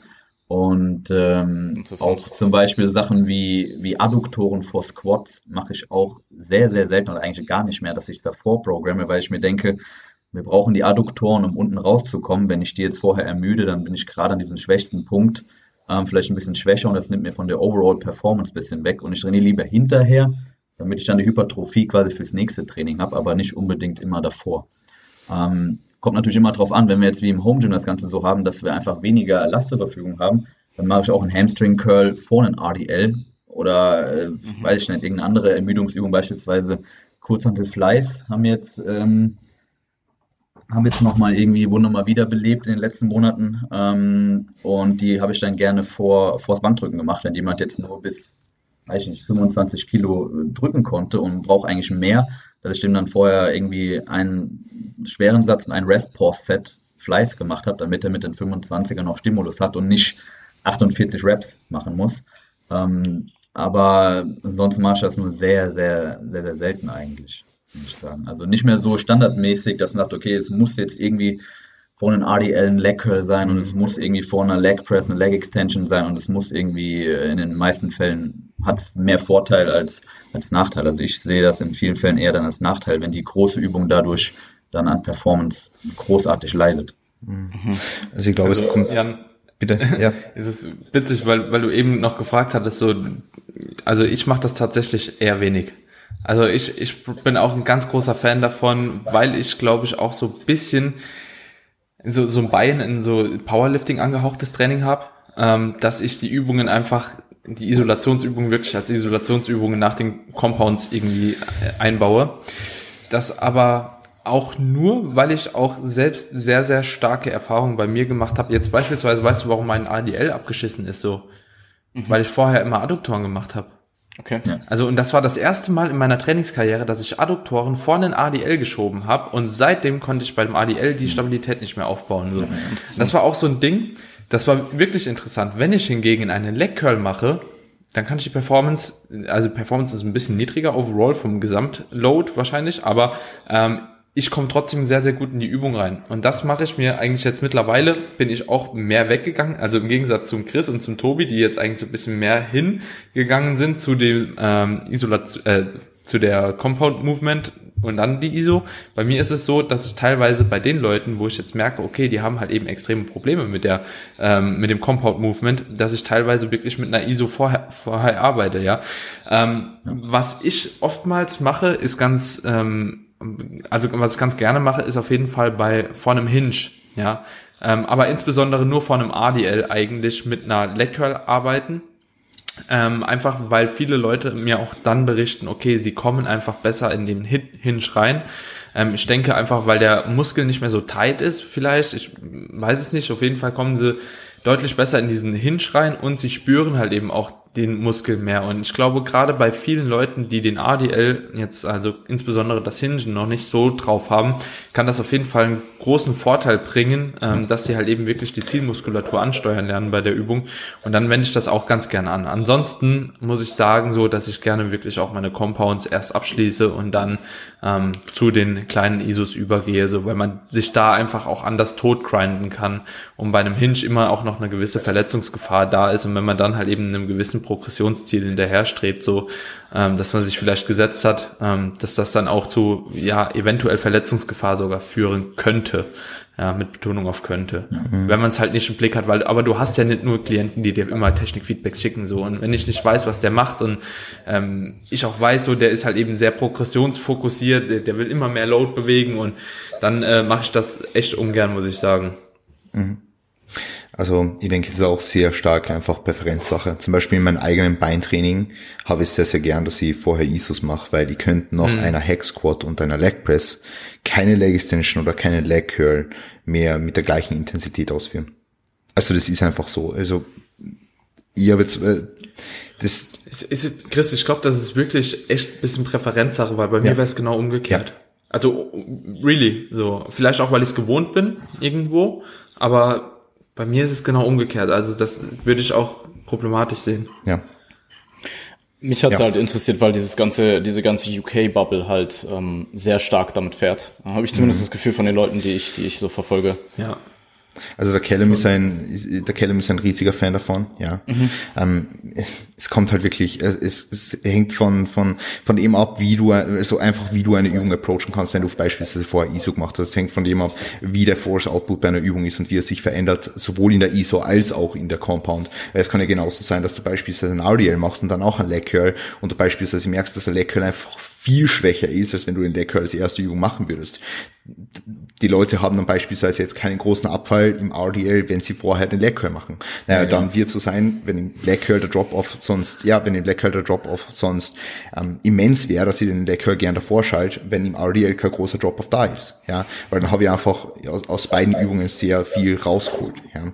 ja. Ähm, ich würde ich würd, ich würd nicht sagen, dass es zur, zur Pre-Activation unbedingt sehr sinnvoll ist, weil irgendwo ist zwar angenehm für die Sensation so, ähm, aus welcher Muskelgruppe du arbeitest, aber ähm, Sensation ist jetzt trotzdem nicht gleichzusetzen mit, ein, mit, einer, mit einer sehr stimulativen Übung, einfach wenn du die biomechanischen Gegebenheiten, ähm, die, die da sind, einfach nutzt, ja, also einfach die, die, die Bewegungsmuster für einen bestimmten Zielmuskel abdenkst, dann, dann spielt es keine Rolle, wie arg du den Muskel fühlst, jetzt speziell wenn es um eine Compound Exercise geht, ja. Also ich mache jetzt nicht unbedingt äh, ähm, eine Lat-Isolation vorher vor, vor einer Band Overrow, damit ich, jetzt mal abgesehen davon, dass eine Band Overrow keine reine Lat-Übung ist, aber um in meiner Band Overrow den Lat besser zu spüren. Mhm. mhm. Was mir gerade noch eingefallen ist, ähm, man, es, es kommt natürlich aber auch immer äh, sehr, sehr stark darauf an, was für eine Übung nimmst du jetzt heran. Also wenn du einen Squat nach einer Leg Extension machst, das finde ich eben problematischer, wie beispielsweise eine Hex Squat, die irgendwo noch geführt ist. Also das finde ich spielt da auch nochmal eine sehr, sehr große Rolle. Ähm, und dann ist es natürlich auch jetzt, wie du schon sagst, so man hat vielleicht ein bisschen besseres Gespür, aber die Stabi, die geht halt eben teilweise wirklich sehr, sehr stark verloren. Also bei mir zumindest. Wie gesagt, ich habe es jetzt ähm, mit dieser Adduktoren-Variante versucht, jetzt auch vor kurzem erst bei einem ADL. Und ich habe den einfach wieder, das war genau das gleiche wie beim Tobi. So, er lässt einfach so diese Übung weg, warum auch immer. Das war ein Zufall bei mir. Irgendwie konnte ich keine Adduktoren machen, hat ein bisschen Schmerz im Bein, performen ADL und der ist einfach deutlich besser. So, das ist äh, schon irgendwie interessant auf jeden Fall. Aber ich glaube, dahingehend sollte man sich auch wirklich nur auf die Stabilitätskomponente und die Koordination konzentrieren und nicht mhm. wirklich so, okay, wie viel schwächer oder wie viel stärker ist man denn? So, weil du musst ja eigentlich, äh, also dein Ziel ist es ja, Muskelaufbau zu erzielen, so. Und wenn du halt eben merkst, okay, du machst einen Leg Curl und wirst halt eben trotzdem im ADL danach stärker über die Zeit, dann ist es doch in Ordnung so. Also mhm. das ist halt, ähm, ja, nur weil man halt eben in dem Moment vielleicht mal kurz schwächer ist, aber dann dürftest du halt eben auch wahrscheinlich keinen Squat gegen eine Beinpresse austauschen, so, mhm. wenn man sich wirklich nur auf den Load fokussieren möchte, so weißt du. Ähm, und ich glaube, deswegen ist es egal, Hauptsache, du merkst halt eben über einen gewissen Zeitverlauf, okay, du wirst aber in der Übung stärker und du kannst halt eben trotzdem Progression einfach gut erzielen und manifestieren. So. Also ich denke auch, das ist einfach wieder eine Sache von, wo wir auch viel von Präferenzen, wo wir individuell das Ganze betrachten müssen und am Ende wird das meist auch irgendwie funktionieren. Solange du halt hart und, und gut trainierst und alles andere passt, wird es jetzt nicht das sind einfach wieder so ganz kleine Bausteine, die natürlich in der Summe vielleicht einen Unterschied machen können, aber wo man sich jetzt nicht dran, dran aufhängen muss. Ne? Und wenn man halt sieht, okay, das funktioniert für den einen besser, aus welchem Grund auch immer, kann man das halt so machen. Also es gibt auch Leute, wo ich jetzt eine, irgendeine Isolationsübung vor einem RDL mache, aus irgendwelchen Gründen. Vielleicht weil der eben, wie du eben sagst, ein besseres Feeling hat bei einem Anfänger, wenn da vorher schon ein Pump drin ist, dass er irgendwie besser in den, in den Hinge reinkommt oder so. Also es gibt, das kann man so oder so argumentieren auf verschiedenste Art und Weisen und solange es am Ende funktioniert, denke ich, ist das Wichtige. Nur man muss sich halt auch hier wieder einfach bewusst sein, dass es halt eben verschiedene Wege gibt, die man da nehmen kann, dass man da vielleicht verschiedene Lösungen in, der, in der Toolbox, wie man so schön sagt, einfach drin hat. Mhm. Also ich, ich, ich glaube, dass es für fortgeschrittene Athleten mehr Sinn macht, ähm, weil im Endeffekt, du machst dir ja die schwere Übung, also den disruptiven Compound, machst du dir leichter. Also rein von der absoluten Load, wenn du jetzt vorher einen Leg Curl als Beispiel machst. Um, ähm, und auch wenn der ADL vielleicht weniger leidet als der Leg Curl, um, ähm, wenn du jetzt den ADL vor dem Leg Curl machst, ist halt die Frage, ob dieser Drop-off im ADL nicht vielleicht die die Übung insgesamt einen höheren Stellenwert hat für Hypertrophie als der Leg Curl. Mhm. Um, das sei jetzt einfach mal dahingestellt. Also ich will jetzt hier gar keine Behauptung auf, äh, aufstellen.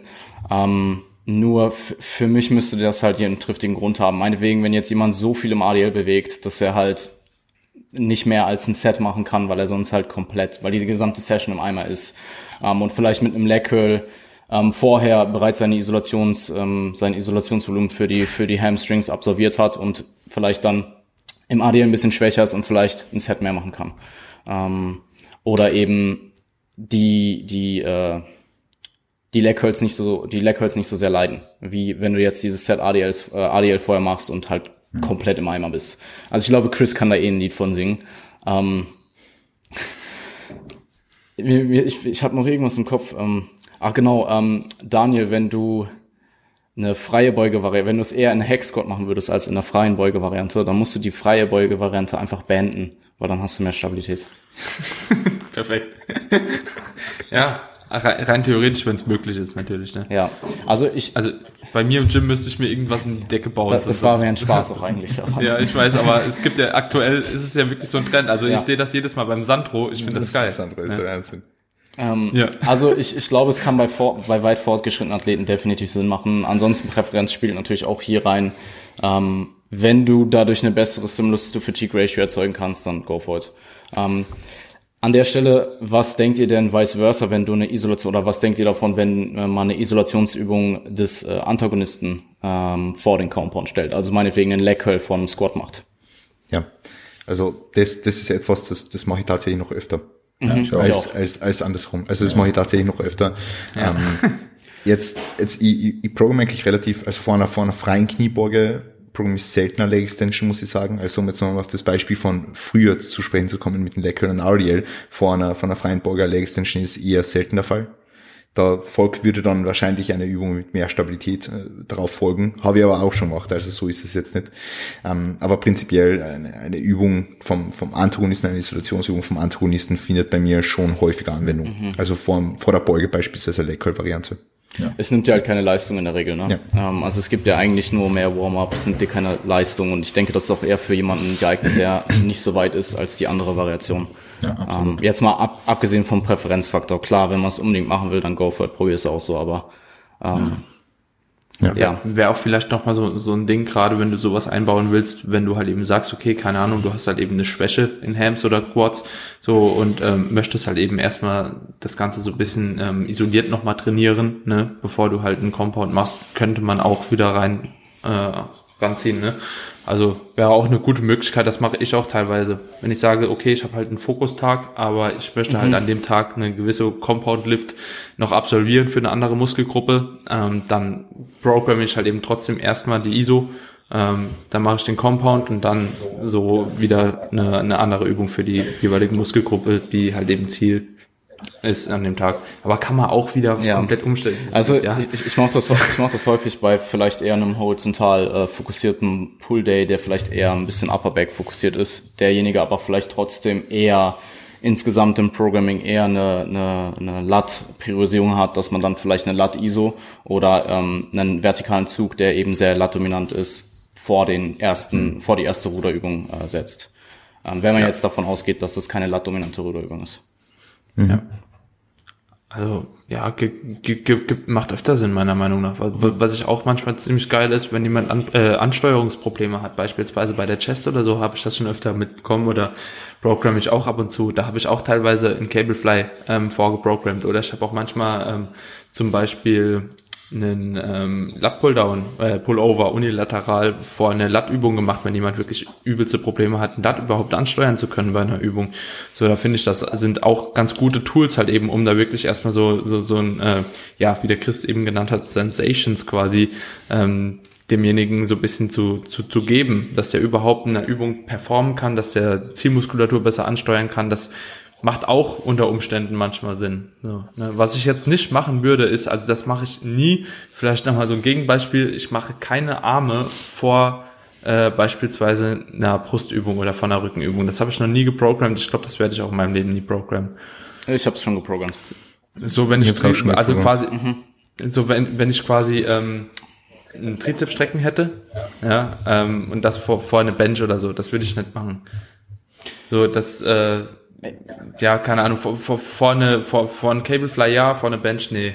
So. Eher Bizeps, eher Bizeps vor der Druckübung. Ich würde dann vielleicht eher die Druckübung Richtung Trizeps dominant beißen. Hm. Mhm. Aber bezüglich ja. Sensation, also Coach Cassim dreht sich gerade im Kreis. Ja, ja, ja. Coach Cassim. Ja. Perfekt. In, in, in Hinblick auf was meinst du genau? Ähm, bezüglich Sensation. Okay. Ich, ich, ich verstehe nicht, nicht okay. ich, ich verstehe ganz, was du meinst.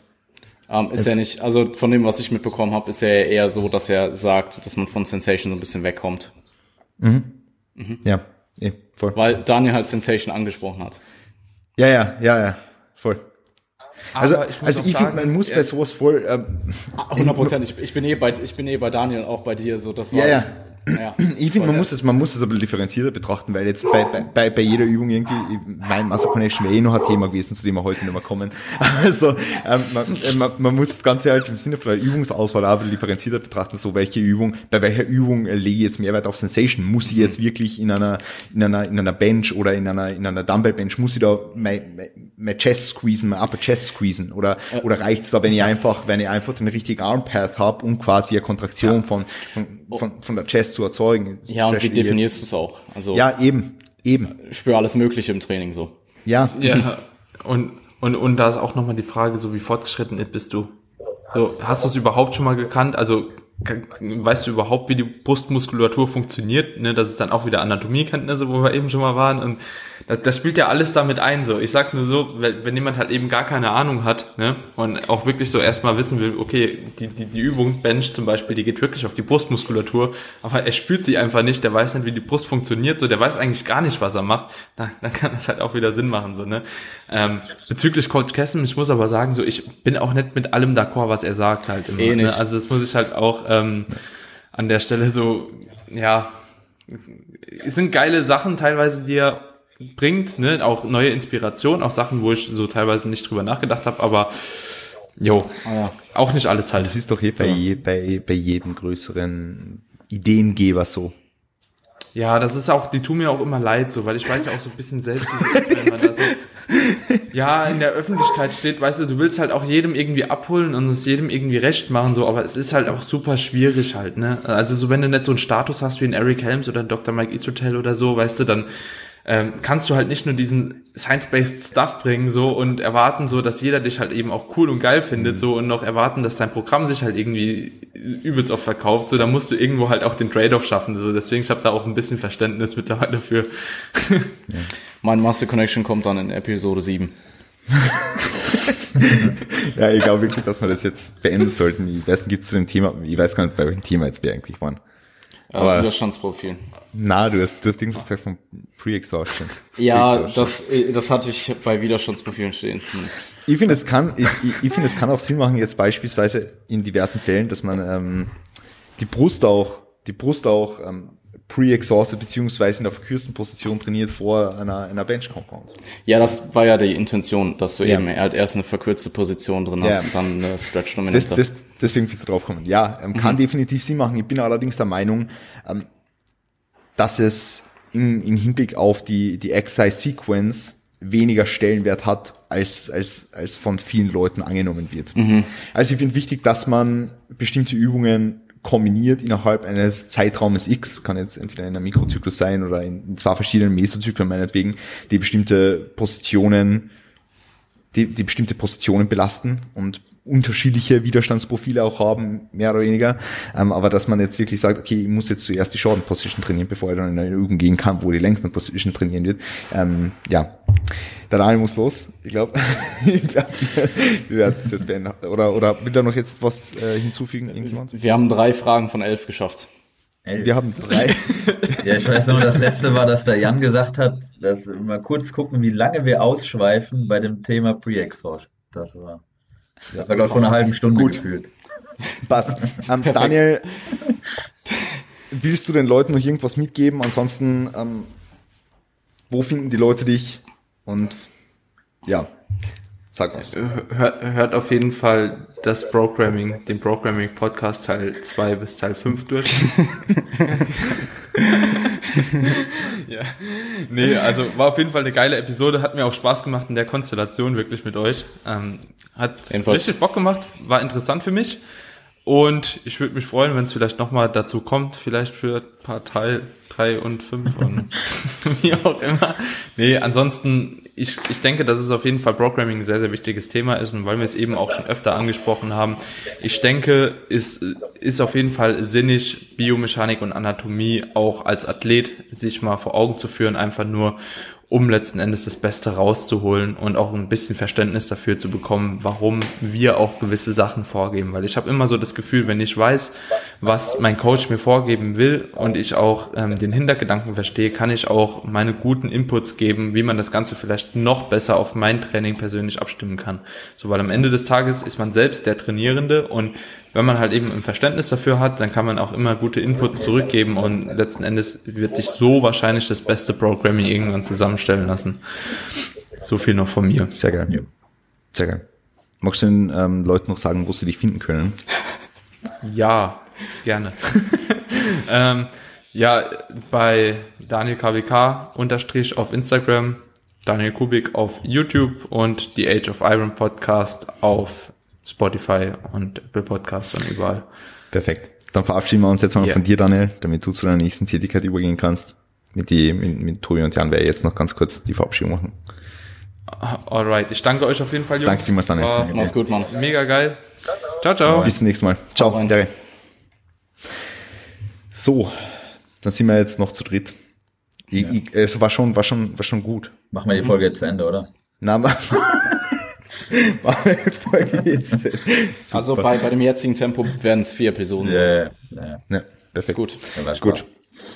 Jan, wenn du ähm, aufstrebenden Coaches einen Tipp geben möchtest in Alter. Programming. wer, wer hat die BRs in Hinblick auf Programming? Äh, ich glaube, ich habe ähm, probiert, die Fragen so ein bisschen ähm, mit einem größeren Spektrum zu beantworten, anstatt einfach nur eine, eine, äh, eine sehr simple Antwort zu geben, ähm, weil es spielt im Programming so viel ein und ähm, wenn ich jetzt zum Beispiel äh, gesagt habe, dass bei ähm, bei der und der Variable das und das eine Rolle spielt, dann ich kann das jetzt nicht so genau hier erklären, warum das eine Rolle spielt, aber so als Anschneidepunkt ähm, ist es, denke ich, für jemanden, der selber für sich Programming macht, wichtig, ähm, weil im Endeffekt das, worüber hier wir gesprochen haben, ist im Endeffekt sehr, sehr individuell. Also das, was hier rauskommen kann, von dem, was wir heute besprochen haben, kann komplett unterschiedlich aussehen von Person mhm. A zu Person B. Ähm, deswegen schaut, dass ihr euch Gedanken macht, schaut, dass ihr euch auch nicht, da schaut, dass ihr euch nicht zu viel Gedanken macht und trefft auf jeden Fall Entscheidungen und dann probiert auch aus. Ähm, und im Zweifelsfall äh, sind auch, glaube ich, äh, wir alle als Ansprechpartner zur Verfügung, ähm, wenn dann vielleicht doch eine Frage entsteht. Und es macht auch sicherlich äh, Sinn, sich mal eine Zeit lang selbst, coach, selbst, selbst coachen zu lassen, beziehungsweise auch langfristig, wenn man das Ganze komplett abgeben möchte. Mhm. Sehr, sehr cool. Wo können ähm, die Leute dich finden? Ja, äh, eigentlich überall unter Jan Frisse, also Jan Frisse komplett durchgeschrieben auf Instagram.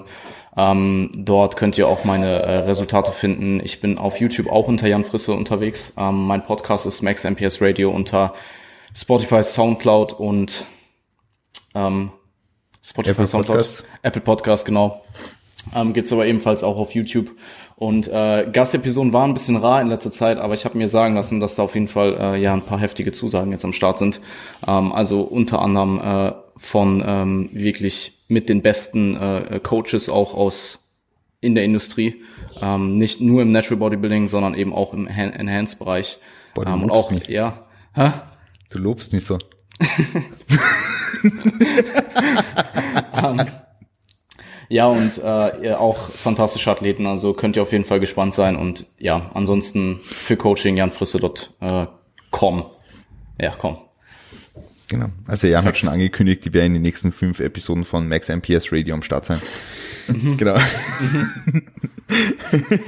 so.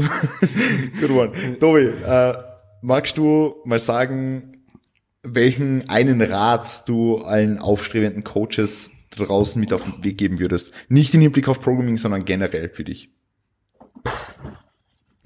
ein, ein Rat. Das, ein Rat. Oh, ja, wäre es jetzt nur auf Programming, hätte ich gesagt, nicht zu viele Gedanken machen, aber auch nicht zu wenige. Mhm. Mhm. Und ansonsten, ja, also ich wurde jetzt in letzter Zeit öfter gefragt, ähm, ja, wo man sich irgendwie weiterbilden kann oder wie man sich weiterbilden kann, wenn man irgendwie so ein Online, so ein Hypertrophie-spezifisches Online-Coaching machen möchte irgendwelche Lehrgänge oder so wurden dann da erwartet oder irgendwelche Bücher und ich habe dann gesagt, gibt's halt nicht wirklich und wenn du halt irgendwie sowas machen möchtest, dann lass dich am besten einfach selber coachen. Ist in der Regel auch billiger als so ein Lehrgang. Ich habe selber genug solche Lehrgänge gemacht, hätte mir die liebsten alle gespart und lieber ein Jahr früher mir einen vernünftigen Coach geholt, da hätte ich mehr von gehabt und auch mehr Geld gehabt am Ende. Ähm, also ja, was der Jan schon gesagt hat, sich selber coachen lassen ist ein ziemlich effizienter Shortcut, um sowohl als Athlet als auch als Coach einfach zu lernen und, und, und besser zu werden. Ja. Mhm. Gut. Jan, wolltest du noch was sagen? Es ist janfriste.de. Perfekt. Ja, meine, meine, meine, meine E-Mail ist .com. Um, ähm, Perfekt. Super. I love it. Ja. Gut. Dann würde ich sagen, ähm, ich frage den Tobi jetzt noch, wo die Leute ihn finden können. Ja, ähm, auf Instagram Tobias Kurz unterstrich oder meine Website tobiaskurz.com. Ähm, und ich habe auch einen Podcast und zwar Pump FM auf Apple, ähm, Spotify, keine Ahnung, wo das noch ist, bei Google, Deezer. Wenn überhaupt irgendwer auf dieser Podcast hört. Aber nie gehört. Ja, also wir haben es einfach mal überall. Äh, keine Ahnung. Äh, der Lukas sagt das immer, äh, auf dieser und hier und da. Ich habe noch nie irgendwen gehört, der auf dieser Podcast hört. Aber auch da findet man das. Keine Ahnung. Keine also Ahnung. für den einen dieser Nutzer. ja, also, ja. Ähm, genau, da findet man mich. Geil. Gut. Dann verabschieden wir uns jetzt an dieser Stelle. Wünschen Leute ein frohes Leben. Alles, alles Gute. Absolut. Und ja. bis bald. Bis bald. Mach's gut. Ciao.